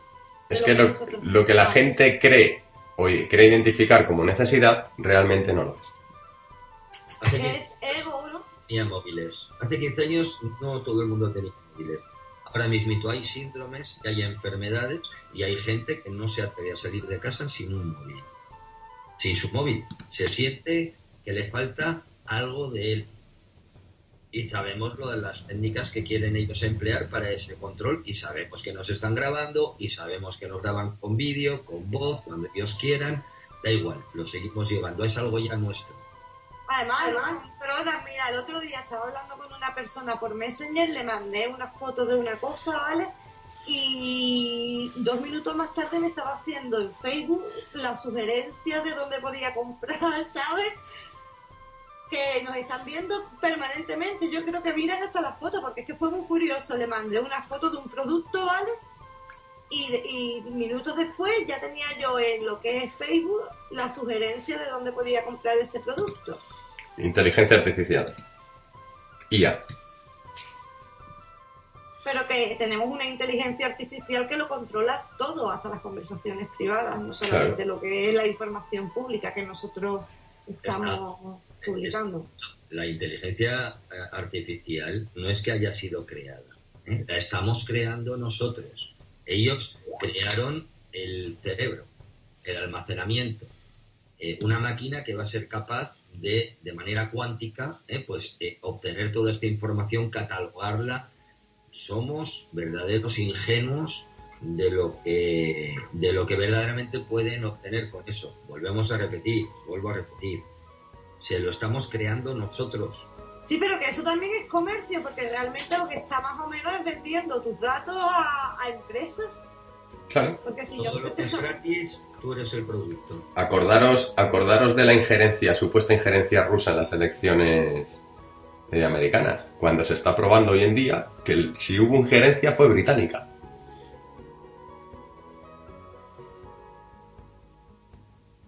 Bueno, la verdad es que sobre ese tema Trump está haciendo una buena labor. Se, se está encargando el FBI y el FBI, como los que estamos aquí sabemos, son los que están detrás realmente de Facebook.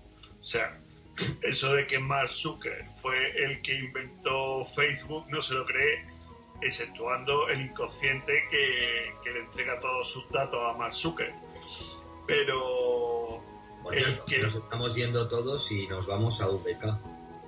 VK, nos estamos Sí. yendo. Vamos a Eso, una- eso lo vi ayer y, y quería preguntaros, ¿qué es VK? Pues lo mismo que el Facebook, pero ver- versión rusa. Y sin censuras y sin gilipolleces. Ah, pues yo también me voy a VK. Se hace muy tedioso información. Fijaros lo que estamos haciendo con esta inteligencia artificial, porque la inteligencia artificial lo que está buscando son las fotografías de lo que estás comiendo, qué bien te lo estás pasando, la felicidad aparente que tiene ahora mismo el ser vivo en el planeta. eh, todo eso lo está recibiendo, pero también está recibiendo por parte nuestra todos estos documentos. Recordemos que estamos hablando de comercio y recordemos el gran fraude en el que nos han metido, eh, que es que están comercializando con nosotros, que antes hemos estado hablando de alimentos, eh, tanto físicos, líquidos como gaseosos, pero que en realidad esto ahora lo tenéis que extrapolar a otro nivel y pensar que no somos los únicos en la cadena alimenticia o alimentaria, sino que hay gente que se está alimentando de nosotros y que nosotros estamos creándoles todo esto. Y bueno, el Facebook ruso nos permite pues poder comentar ciertas cosas sin que tengamos una censura que tendrá que demostrar este señor Facebook ¿eh? si tiene corazón, si tiene alma y si tiene el poder de negarle la libertad de expresión a alguien sin haber habido ninguna otra cosa, ¿eh? sin haber habido un daño, sin porque a mí me han, me, han, me han censurado y me han tenido tres días castigados por poner una obra de arte porque tenía los senos al aire. o el torso desnudo de una fémina. Entonces, claro, eh, una obra de arte. ¿eh? Y, en otra ocasión, pues una... no es por una cosa, por otra.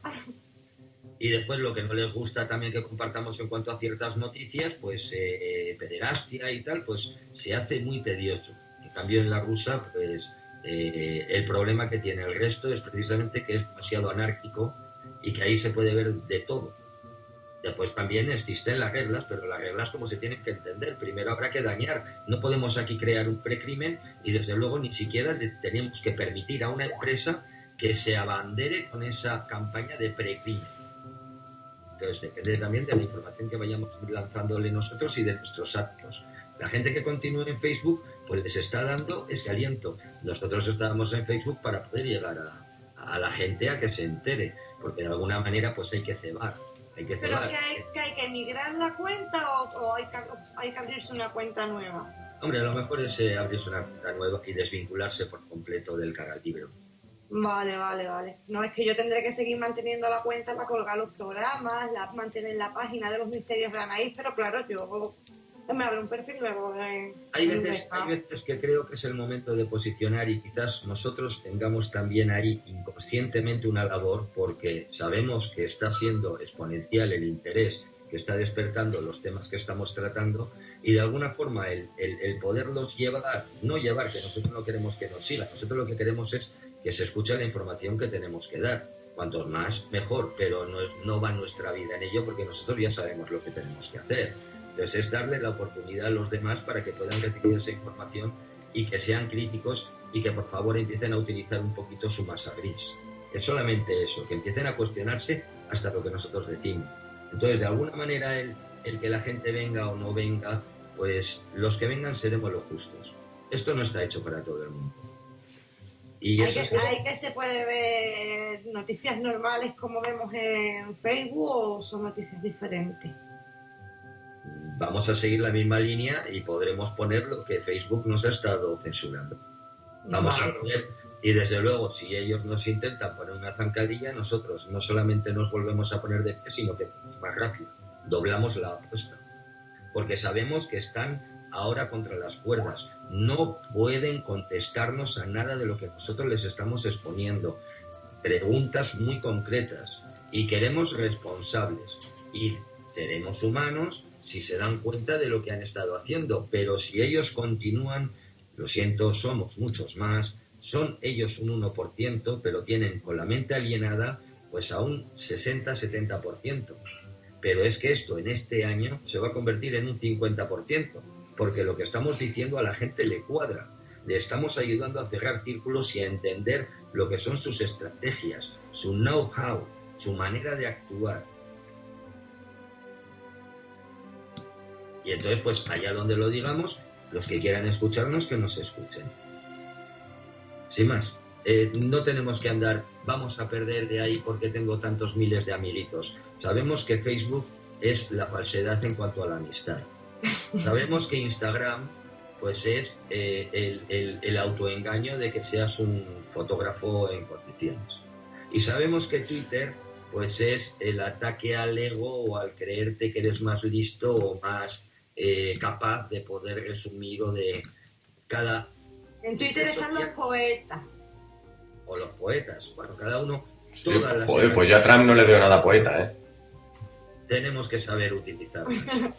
cada uno la utiliza de diferente manera. Entonces la herramienta no es que sea mala, es el uso que se le dé. Si aquí nos censuran, pues nos vamos a otro sitio donde no nos censuren. Sí, pero Twitter censura menos que Facebook, ¿eh? Pero censura. Sí, pero yo los que conozco, los que conozco que están ahora mismo cumpliendo eh, ilegítimamente eh, cargos eh, y están en prisión, yo la gran mayoría son de Twitter. Van ah, más los que los caralibreros. Vale, sí, que Facebook te, sanciona con no publicar, pero que en verdad el problema gordo te lo buscas en Twitter. Chicos, ¿os parece si terminamos de desarrollar el punto? Sí, venga. Bueno, Fran, ¿tienes algo más que añadir sobre el punto 19 de, de Morfeo de Gea? Fran. Bueno, pues mientras, mientras viene, mira, continúo yo, ¿vale? Vale. Toda empresa multinacional o nacional deberá cumplir con las normas de una ley de necesidad básica, no pudiendo superar el precio de ventas más que un X% del precio del productor de la materia prima. De esta manera, para que la cadena sea justa con todas las partes, primero se deberá revu- eh, revaluar al, al productor. Luego el intermediario sobre esa revalorización fijará el precio sin superar un X% preestablecido, para que todo consumidor final pueda tener acceso al producto sin excepción alguna. Todo producto deberá primero cubrir la cuota interna del país y recién cubierta esa necesidad básica, éste podrá exportar el sobrante del mismo.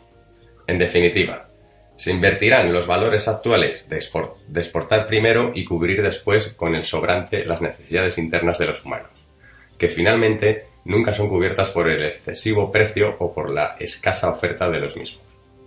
Se terminará con el actual arquetipo cabalista de oferta y demanda, donde prima el negocio insensible y usurero antes que las necesidades básicas y humanas.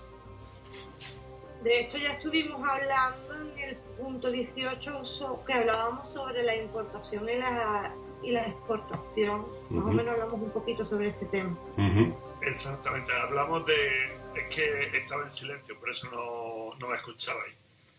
Ah, hablamos de que eh, no se podía hacer un excedente, o sea, no, se podía sacar una producción de un país para llevarlo a otro país y luego que ese país te lo venda a ti. O lo que no puedes tampoco es, sin haber cubierto tú eh, las necesidades de tu país, irte a buscar en otros países lo que te falte. Primero cubre tu país, que es el American First de, de Donald Trump. América primero, igual que en su momento Alemania fue primero para Adolf Hitler, igual que en su momento Argentina fue primero para Perón. Es que para que todo así. presidente debe de ser así. Su país primero antes que nadie. Claro, pero vivimos en un mundo en el que primero está la Unión Europea, los sionistas, el Fondo Monetario Internacional, el Los Foro de presidentes- Relaciones Externas, etcétera, etcétera. Los Vale. presidentes, los presidentes son gerentes de empresas. Y los países no existen, los países son empresas.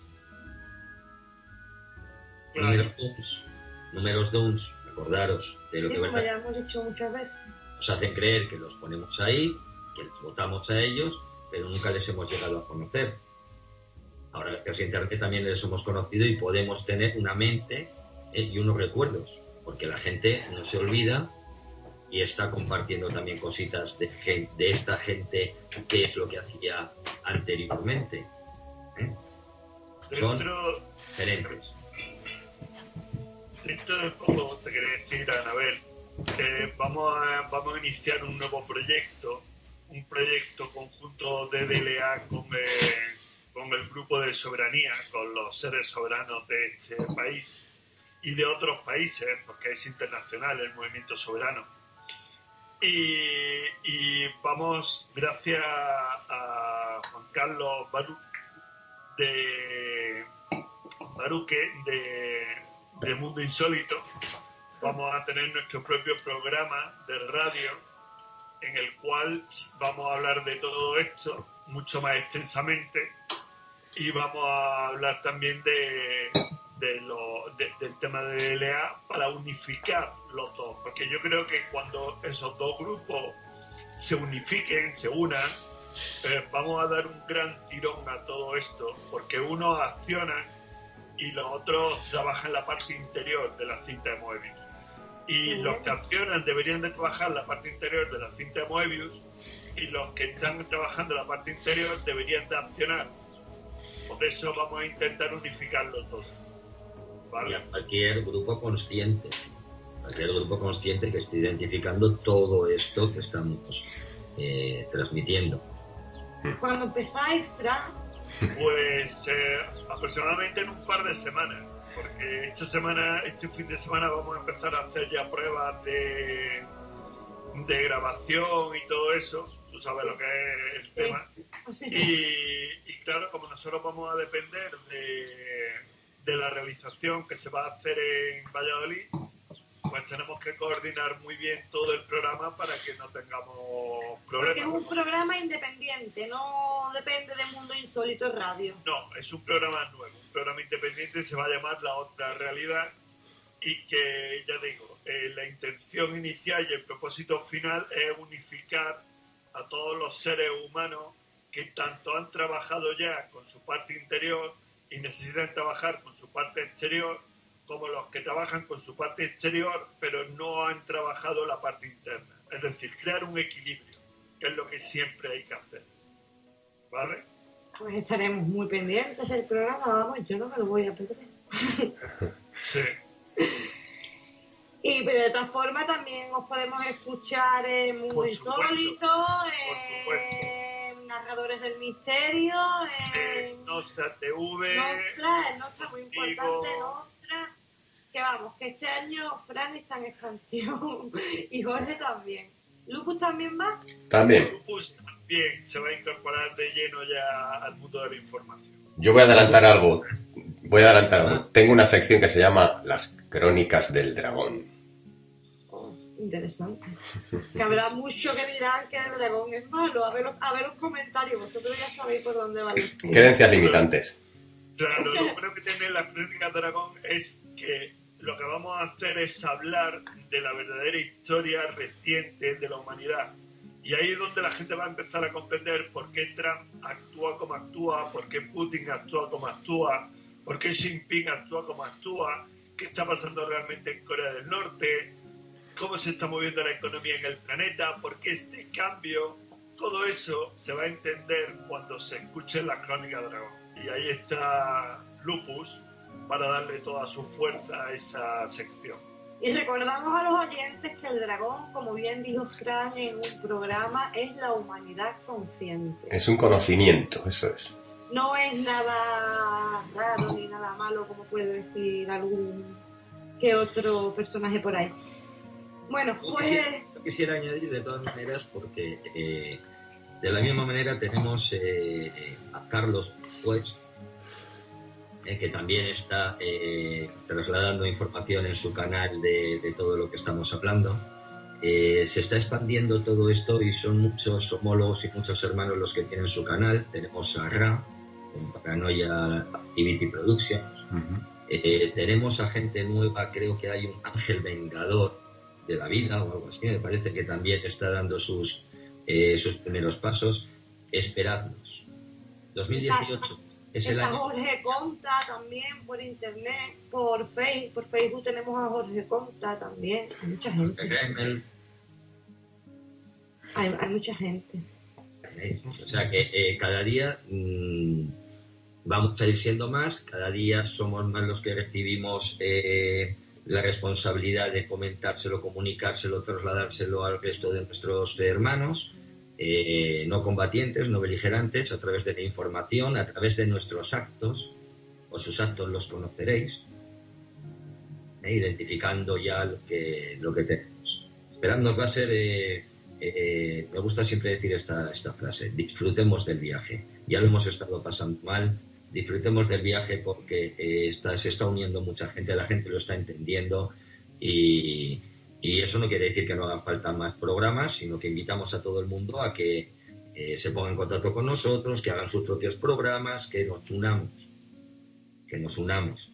Toda la gente que tenga esos problemas, los que entréis, si verdaderamente queremos tener soluciones en lugar de quedarnos ahí en el pozo, y sí, sí, mira, y, escarbando, ya sabemos que es un pozo, ya sabemos lo que tenemos, hemos tocado techo, se han mandado cartas a las instituciones, se han burlado de nosotros. ¿Qué es lo que ha hecho? Pues que nuestros hermanos se enfaden mucho más, porque, y es la evidencia, y ahí se sigue obteniendo más información que corrobora todos los hechos, con declaraciones, con, eh, con gente que, que hemos perdido por el camino, eh, con enfermedades tangibles que estamos eh, bien. Y la contestación sigue siendo la de la negación. Tenemos que tomar el control. Tenemos que volver a recuperar nuestros derechos inalienables. Tenemos que recuperar el control de nuestras vidas. Primero la particular. Eso lo primero. Y después ya, pues eh, que la gente lo vaya viendo. Pero el fraude, habrá que enseñárselo a la gente para que tenga esos argumentos. Yo creo que la gente está un poco despistada, porque ve lo que está pasando, pero no tiene soluciones, no tiene herramientas. Están buscando a un partido político que le venga a dar una solución. No, señores, todo está podrido, todo es un fraude, todo. Les ayudamos a identificarlo. No nos crean, contrasten las cosas. Y nosotros lo que sí que hemos hecho ha sido ponernos en contacto con estas instituciones reclamando, preguntando, que nos expliquen y en caso de que no lo hagan, entonces están confirmando lo que son nuestras investigaciones y lo que estamos dando a entender a la gente. El tema de las enfermedades, el tema de los chemtrails, el tema, fijaros, hasta que si tierra plana, tierra hueca, tierra lo que sea, nos han mentido hasta tal punto y nos están separando hasta tal punto que para eso estamos, para tratar de unir en lo que verdaderamente tengamos algo en común. Y si lo que tenemos que buscar es la verdad, la tendremos que demandar, que ya sabemos que nos han mentido. No seamos tan ingenuos de pensar que los mismos que nos han mentido durante tanto tiempo nos van a venir ahora a contar la verdad y a solucionar los problemas que ellos mismos nos han causado. Y no lo van a hacer porque tendrían que reconocer muchísimas cosas, no cosas de ahora, tendrían de, vamos, de siglos. Hagámoslo por escrito y recuperemos nuestros derechos y recuperemos a nuestro ser es cualquier ser consciente que entienda lo que estamos diciendo, bienvenido sea, y cualquier eh, hermano que tenga dudas, contraste absolutamente todo y que no nos crea para nada, pero que la puerta siempre va a estar abierta para, eh, pues para poder eh, sumar, sumar. El tema de los niños. Enseguida os enteraréis también de, una historia bastante fuerte que estamos pues tratando de buscar soluciones, que ya hemos encontrado esas soluciones, pero que de alguna manera la gente se tiene que enterar también. Esa desaparición de esos niños, ese robo de niños por parte de, de, los demonios, de los que encima se creen que están cumpliendo con su labor o con su trabajo y no se dan cuenta, sí, en este caso trabajo, porque es todo baja vibración, por unas cantidades económicas que tenemos identificadas como notas provisorias como fraude, y lo que están haciéndole pasar a familias, a padres, a madres, que les quitan, les desgarran una parte de ellos justificando el qué, quién les ha dado la autoridad para que hagan eso, en base a qué se están justificando. ¿Por qué necesitan que la gente tenga poder adquisitivo suficiente como para poderles controlar? A unos sí y a otros no. Los que han sido obedientes del sistema, esos tienen los privilegios. Y los que no, tienen menos privilegios. Entendemos que nunca hemos tenido derechos. Fortitudine vincimus. Fortitudine vincimus. Fortitudine vincimus. Bueno, Fran, yo creo que siendo un poquito optimistas, a lo mejor antes del 21 de diciembre podemos conseguir la masa crítica que necesitamos para el gran cambio. Pues más les vale, porque aunque no la consigamos, los que ya estemos accionando, sí nos iremos a la 42. Ver, eh, hay algo que va a ser la guinda del pastel este año. Bueno, va a haber dos noticias, una me la reservo. Eh, pero otra va a ser la salida inminente del diario de Adolf, que va a crear muchos quebraderos de cabeza, ¿eh? mm. porque ahí es donde se va a contar la verdad de todo lo que ocurrió en Alemania y, la verdad es que el sionismo está intentando salir por patas, están intentando esconderse en lo más profundo de las cavernas para, lo que les van a ir encima por engaño o por una mentira contada al mundo mil veces que hicieron que creyeran que era verdad. Así que... Sí.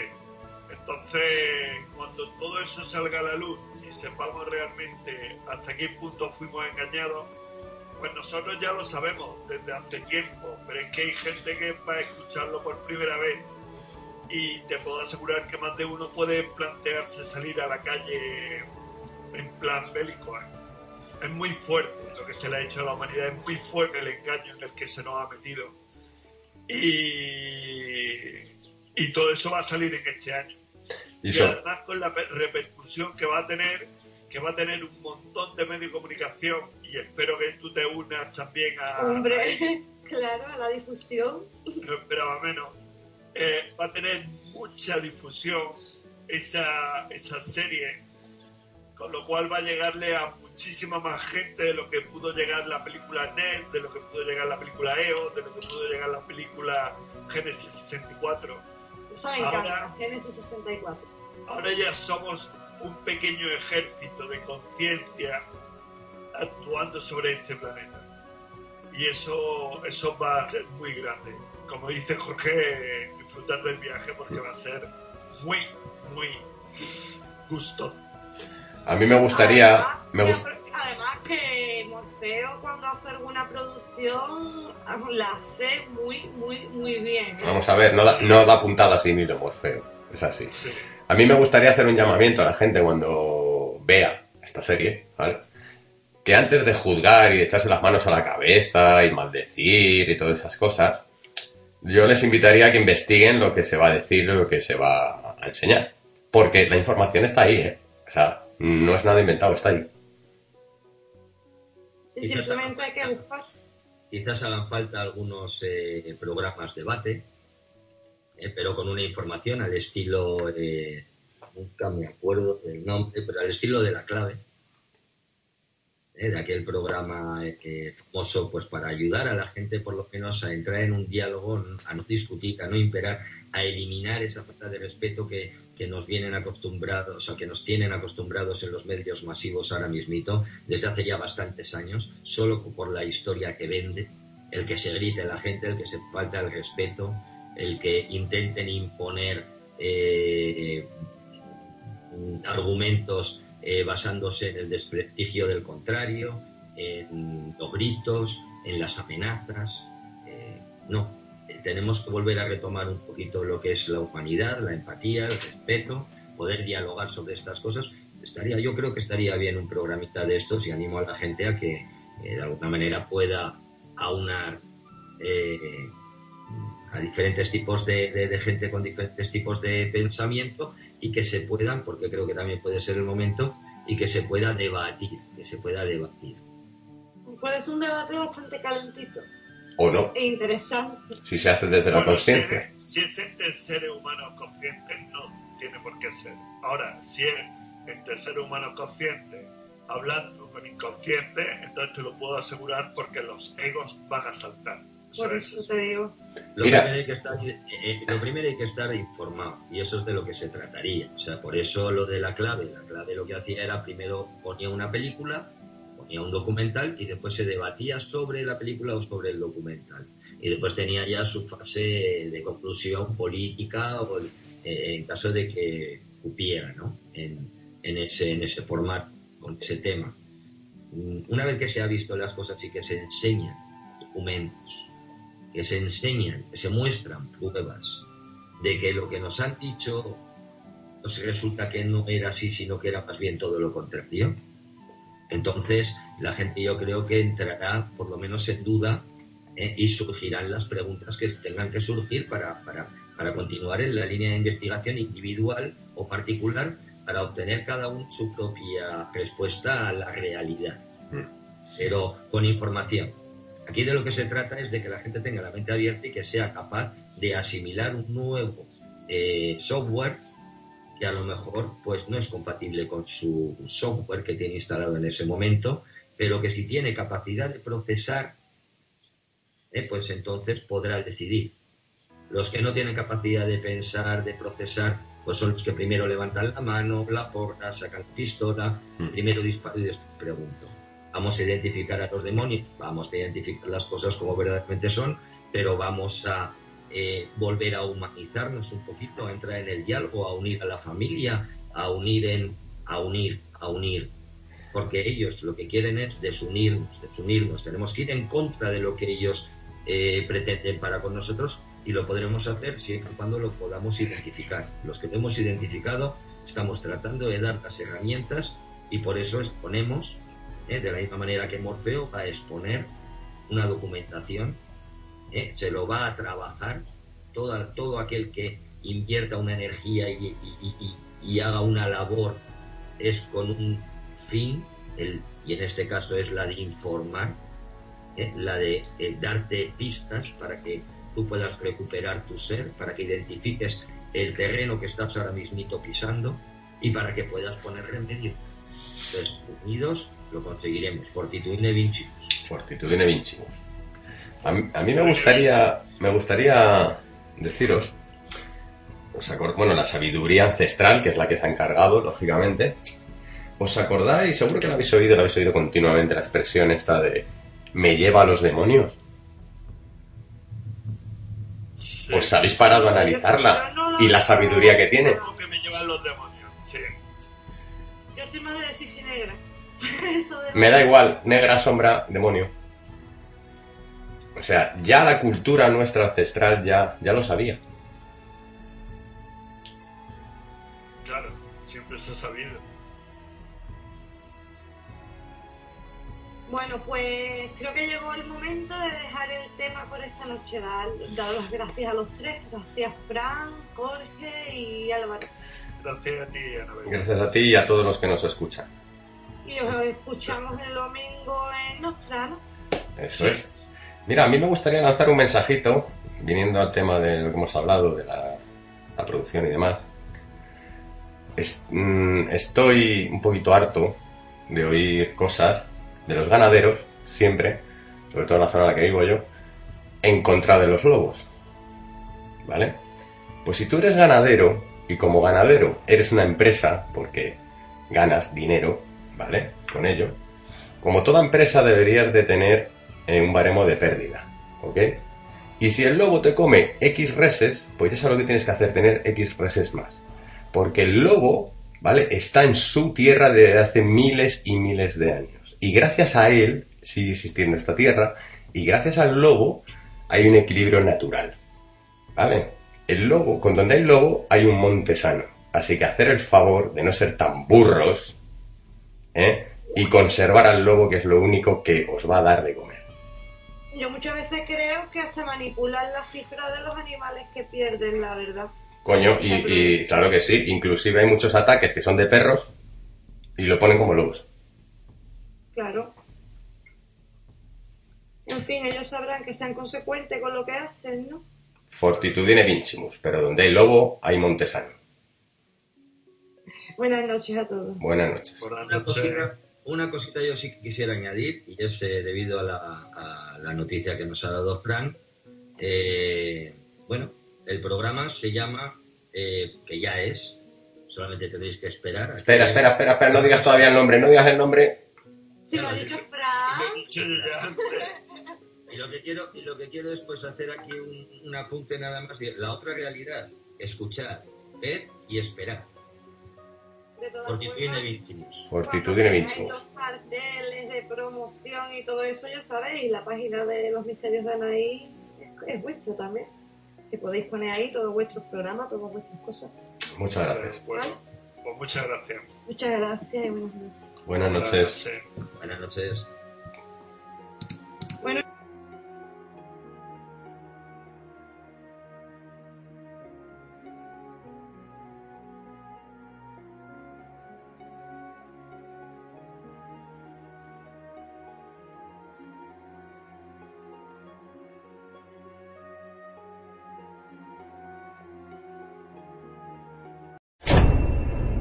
Más allá del misterio presenta su libro Cazadores de Misterios, de lugares encantados, fenómenos paranormales, rituales clandestinos o la historia del Santo Grial. Una obra de editorial Sidonia y prólogo de Lorenzo Fernández Bueno. Cazadores del Misterio. Una parte del precio de la obra será destinado a proyectos solidarios.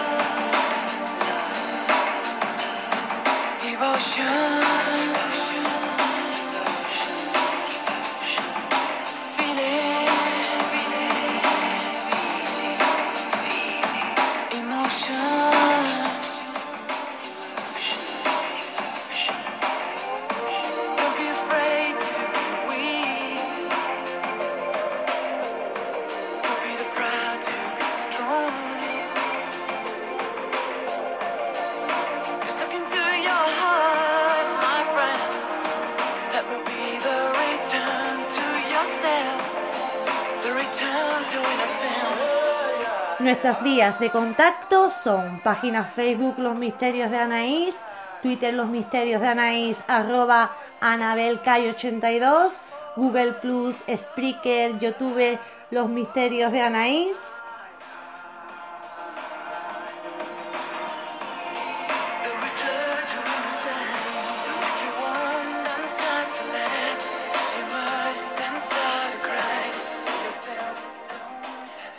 Además, siempre podéis encontrarme en mi blog anareyesitewordpress.com.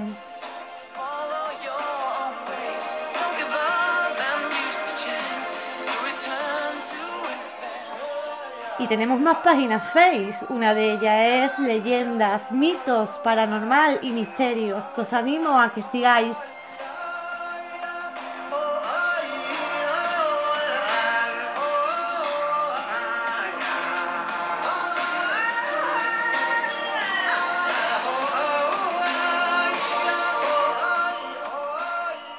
Además, tenemos muchos grupos.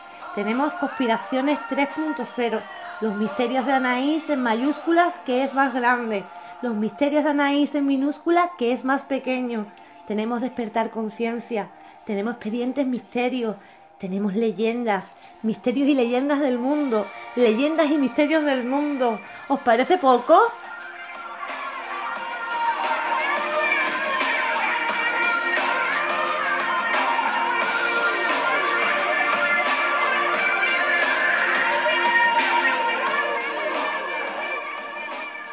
Deciros también que estamos en el canal Misterios de iVox y que los jueves nos retransmite en Edenex, la radio del misterio.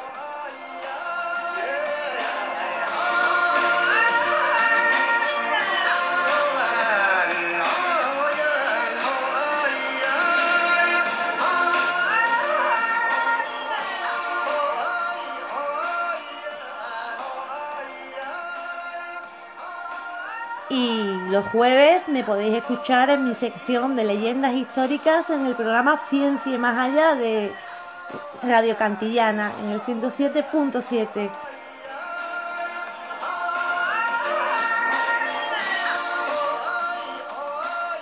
Y por supuesto nos podéis escuchar en iTunes y ahora aquí en la plataforma iVox.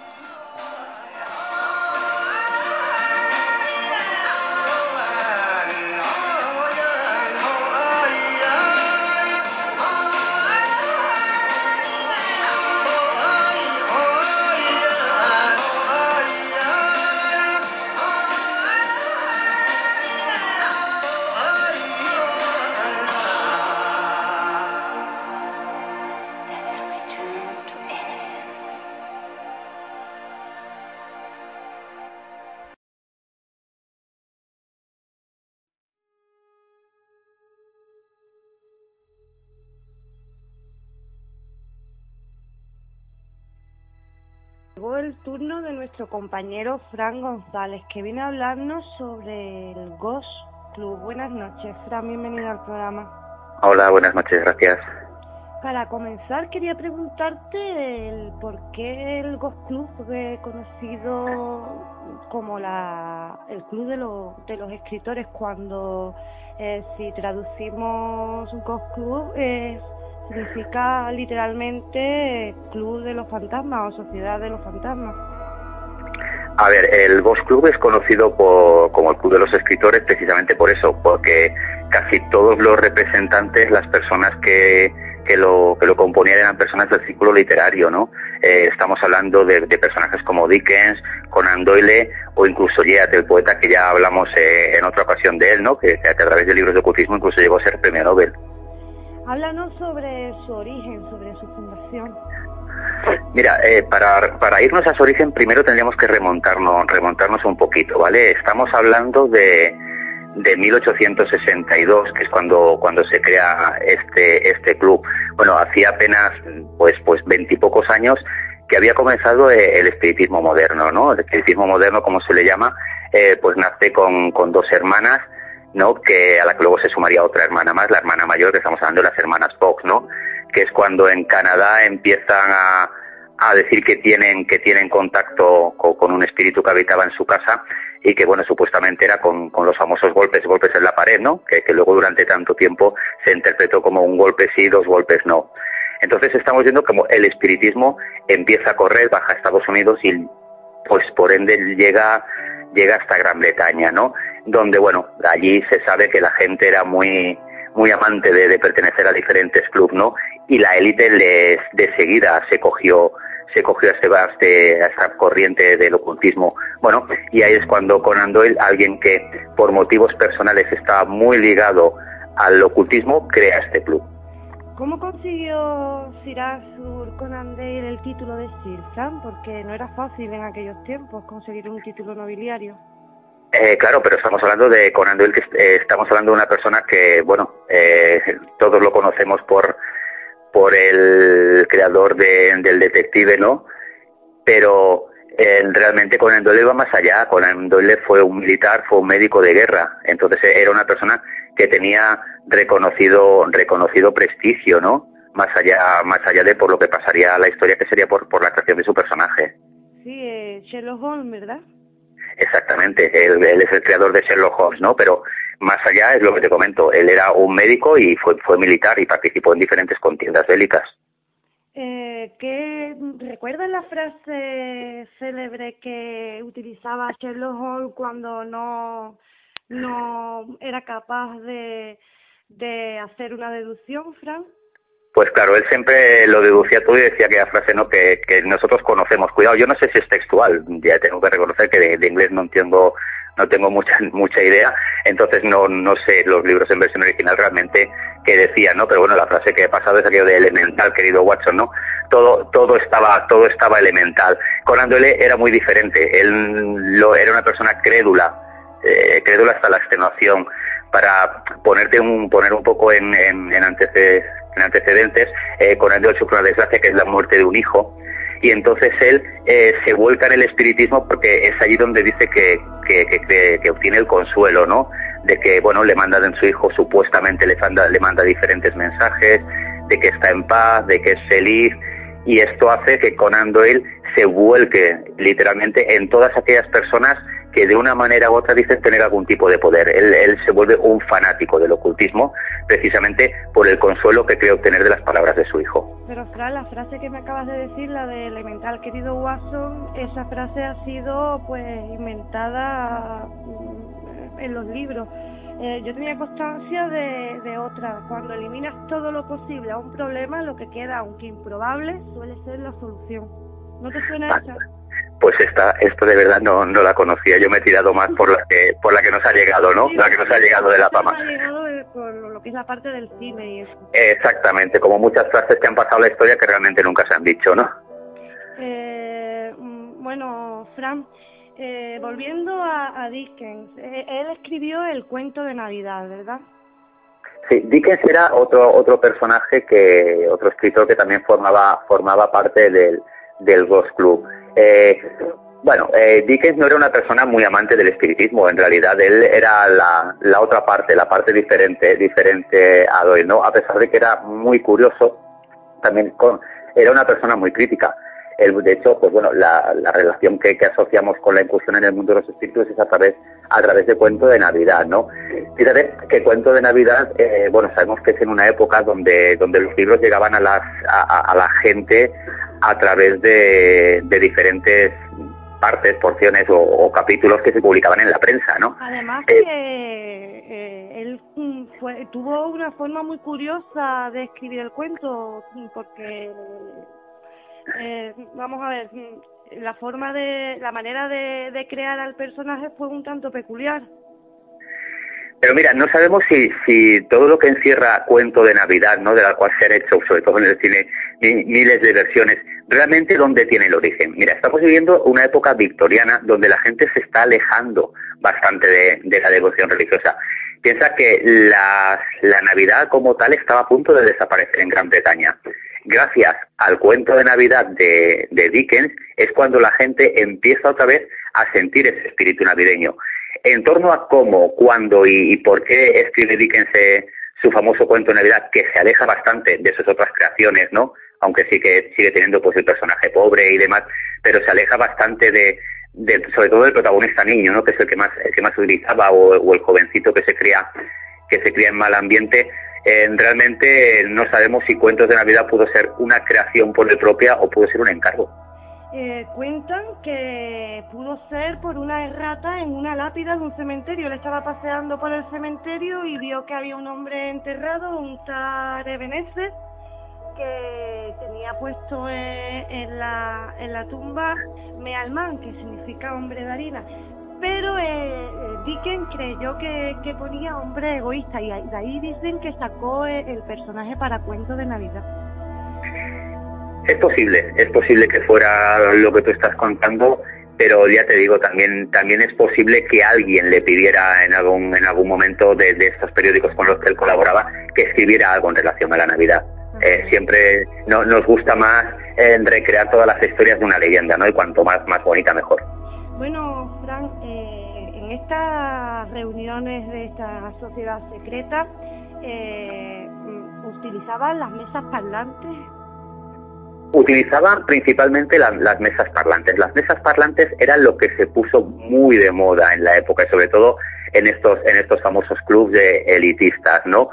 era una manera de, que se, de buscar de contactar con, con, los, con los muertos, ¿no? De, de una, una especie de utilizar algún tipo de lenguaje. Piensa que lo de las mesas parlantes no es nada nuevo. Ya eh, el filósofo Platón hizo una especie de invento de, de mesa parlante o Ouija para intentarse comunicar con los muertos.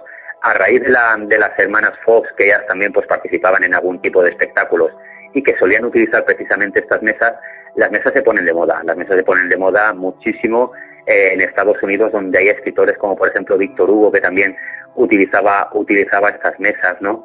Eh, una leyenda que pasa de, las mesas parlantes de Jersey, ¿no? Aquí, aquí en España nos llegó muy tarde, ¿no? Pero las mesas parlantes era algo que eh, era el método, así como ahora podríamos decir que es la Ouija o otros métodos, las mesas parlantes era el método de la época. Sí, y cuentan que incluso esas mesas llegaron incluso hasta levitar, Frank. Bueno, la levitación de las mesas era la parte principal, ¿no? Eh, la manera como sabían que realmente un espíritu estaba allí con ellos era mediante esta levitación. A partir de ahí era cuando comenzaban a hacer las preguntas. Volvemos a lo mismo, un golpe sí, dos golpes no. Supuestamente la mesa se levantaba y era la que, la que golpeaba. Pero la primera señal de que había un espíritu era la levitación de la mesa. Hay personas que opinan que este tipo de fenómeno era causado por personas que estaban incluso, que estaban ahí en la reunión, que intervenían a través de macroquinesis o telequinesis. Claro, pero fíjate, a ver, que considerando ¿no? que no sabemos cuál es, cuál es el alcance del, del poder de la mente humana, pero a veces no sabemos qué, qué es más fácil de creer, ¿no? Que una persona pueda mover una mesa con la mente a conciencia o que realmente un espíritu puede adueñarse de la mesa. Ahí sí que supongo que, se, originaría el debate, ¿no? Pero aunque fuera realmente una persona la que mediante su macroquinesis o su telequinesis levantara, le, levantara esa mesa, bueno, estamos, estamos diciendo o estamos afirmando que realmente nuestra mente tiene algún poder. Claro, eh, ya estamos en, en, la segunda parte, ¿no? Eh, muchas ocasiones pues se hacían alguna serie de preguntas que supuestamente nadie de los presentes conocía antemano. Eh, la veracidad de, la, de las respuestas era lo que le daba mayor credibilidad. ¿Y estas mesas parlantes desaparecieron? ¿Dónde podemos encontrar alguna de ellas? Ya no se, no se utilizan las, las mesas parlantes, de hecho no era ninguna mesa especial, ¿me entiendes? Era, era una mesa cualquiera. Las últimas, las últimas noticias que tenemos de la utilización de mesas parlantes es precisamente en España y fueron en la década de los 70 cuando en Nules unos, unos niños eh, pues dicen que están haciendo eh, sesiones de espiritismo con una mesa que es capaz de levitar y contestar preguntas. Eh, bueno, pues en aquella época el investigador Sebastián Darbo, que tenía un programa de televisión, es el que lanza a la fama estas mesas y lanza a la fama a estos niños. Bueno, la fama es efímera. Eh, la historia acabó ahí y nadie sabe qué pasa con qué pasó con la mesa la mesa parlante de Nules, ¿no? de, esta ciudad castellonense. Como has dicho anteriormente, en aquellos tiempos lo que era la religión estaba estaba perdiendo adeptos. En el año 1875 se creó en Nueva York la Sociedad Teosófica. Cuéntanos, Fran, ¿cuáles eran los ideales de esta sociedad? Mira, esta sociedad teosófica que luego a partir de, del 1878 dirige Madame Blavatsky, era una sociedad básicamente espiritualista, ¿vale? Lo que querían conseguir, pues era eso, eh, una espiritualidad mayor, empezar a conocer un poco, un poco los secretos de la existencia. Eh, por decirlo de alguna manera, quizás sería la nueva era, ¿no? Que luego se puso, se puso de moda ya en los, años 80, en los años 80. Era un poco de una corriente oriental, ¿no? Eh, Madame Blavatsky eh, había tenido contactos con varios gurús y lo que se lo que se quería conseguir era esta espiritualidad, ¿no? Que parecía que a nivel de, países de Oriente pues ganaban a los de Occidente. Era una manera de, sentirse mejor, de, de, intentar, de intentar alcanzar no la divinidad, pero sí un estado superior de conciencia. Estas sociedades, tanto el Ghost Club como la Sociedad Teosófica, me recuerdan un poco a la sociedad mm, que tratamos, eh, vamos, la última vez que tocamos esta sección, la Golden Dawn. Estas no, no se fijaban tanto en el poder adquisitivo de, de sus miembros como en el, en el poder de, de su mente, en su intelecto, ¿no, Fran? Claro, mira, aparentemente no, aparentemente lo que, lo que eran estas sociedades teosóficas eh, admitían a cualquier tipo de personas. Lo que pasa es que sí que, vamos a ser realistas, los que estaban en, la cumbre o los que se daban a ver eran personas que estaban dentro de una élite. Fotografiarse con un famoso era exactamente lo mismo que ahora. Cuanto más consiguieras que la gente de fama estuviera cerca de ti y salieras en más prensa, más publicidad de alguna manera te dabas. O sea, que sí que es verdad que todo el mundo podía asistir a algunas de estas reuniones, cuidado algunas, otras estaban vetadas a Cruz, donde solamente podían ir los socios, eh, seguía siendo seguía siendo elitista. Sí, eso te quería comentar, eran unas sociedades más públicas, ¿no? Porque a día de hoy creo que siguen existiendo, ¿no, Frank? Mira, siguen existiendo, lo, lo hablamos el otro día con la Golden Dawn, ¿no? Existen desde otra manera. Muchas se han reconvertido en religiones, ¿no? Como pueden ser la, cienciología, por ejemplo, eh, que, nace de allí, eh, cuidado, aunque ahora pueda tener otros otros parámetros, ¿no? la cienciología pertenecen a la sociedad teosófica, Exactamente, son en realidad son ramas que se han derivado de esa de esas sociedades teosóficas y que luego se han reconvertido en nueva en nueva era, ¿no? De hecho, algunas de esas asociaciones como el Boss Club, mm, bueno, pues siguen siguen abiertas entre comillas, ¿no? Aunque ya prácticamente no tienen ningún, ningún tipo de actividad. Pero bueno, eh, son, son derivaciones que han, que han ido pasando.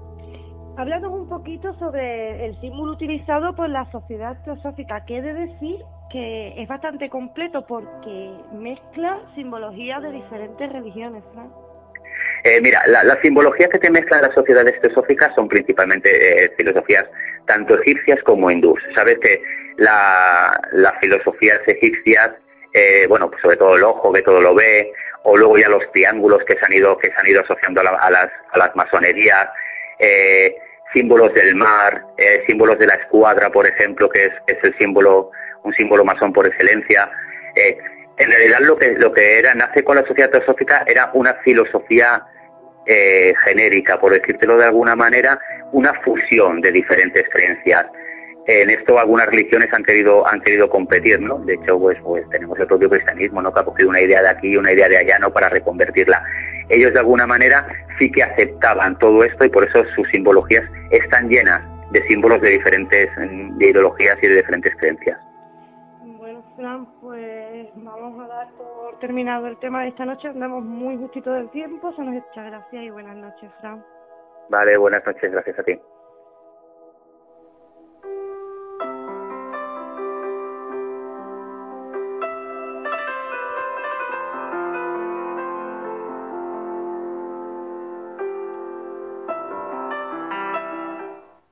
la vasija con rajaduras.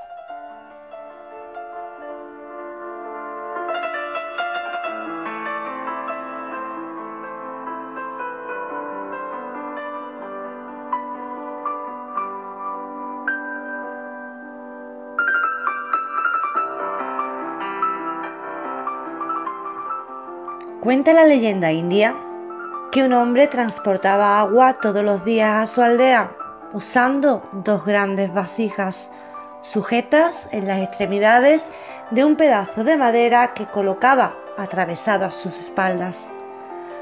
Una de las vasijas era más vieja que la otra y tenía pequeñas rejaduras. Cada vez que el hombre recorría el camino hasta su casa, la mitad del agua se perdía. Durante dos años el hombre hizo el mismo trayecto. La vasija más joven estaba siempre muy orgullosa de su desempeño y tenía la seguridad de que estaba a la altura de la misión para la cual había sido creada, mientras que la otra se moría de vergüenza por cumplir apenas la mitad de su tarea, aun sabiendo que aquellas rajaduras eran el fruto de mucho tiempo de trabajo. Estaba tan avergonzada que un día, mientras el hombre se preparaba para sacar agua del pozo, decidió hablar con él.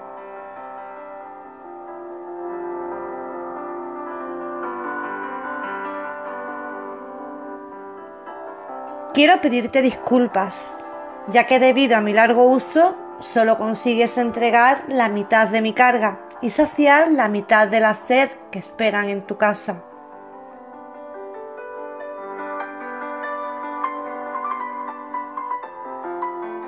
El hombre sonrió y le dijo, Cuando regresemos, por favor, observa cuidadosamente el camino. Así lo hizo. Y la vasija notó que por el lado que donde ella iba crecían muchas flores y plantas.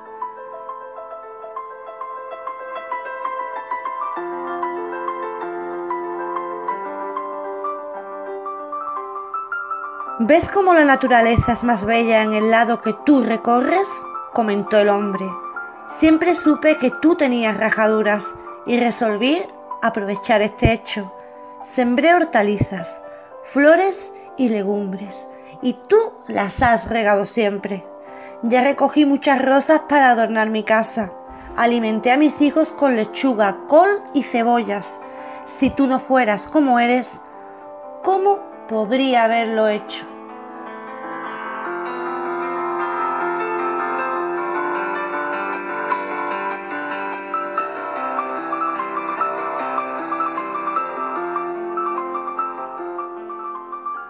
Todos nosotros en algún momento envejecemos y pasamos a tener otras cualidades. Es siempre posible aprovechar cada una de estas nuevas cualidades para obtener un nuevo resultado.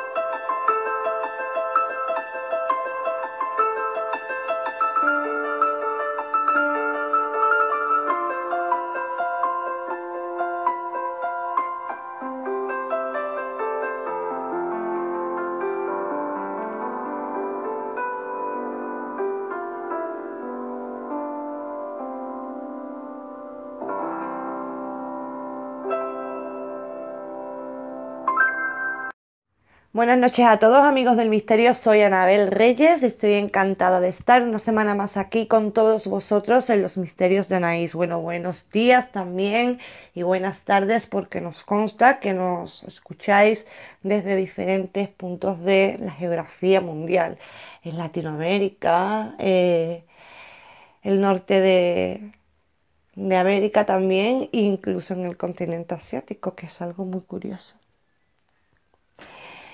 Bueno, eh, como os venía anunciando en las redes sociales durante toda la semana, esta, eh, esta noche tenemos con nosotros en el programa a Carlos Largo Mariblanca. Carlos es colaborador habitual del programa de Cuatro Cuarto Milenio que presenta Iker Jiménez, pero en el programa de esta noche no viene a hablarnos sobre Cuarto Milenio ni sobre Iker, viene a presentar eh, su primer libro, Al principio de la oscuridad. También tendremos con nosotros a Fran Mateo, Jorge Rem y a Álvaro, que vendrán como cada semana en la sección habitual del programa, a la hora 1564, a intentar ampliar un poquito más nuestra esfera de conciencia. Tendremos también eh, una sección que teníamos la temporada pasada, la hemos recuperado en este programa, en la que hablamos sobre sociedades secretas. En el programa de esta semana más concretamente hablaremos del Ghost Club, eh, el club de los escritores, aunque su traducción eh, al español pues no sea eh, muy fidelina, ¿vale? Y bueno, tendremos también una leyenda y bueno, muchas cosas más. Así que no os voy a entretener más y vamos a dar comienzo al programa número 19 de la tercera temporada de Los Misterios de Anais.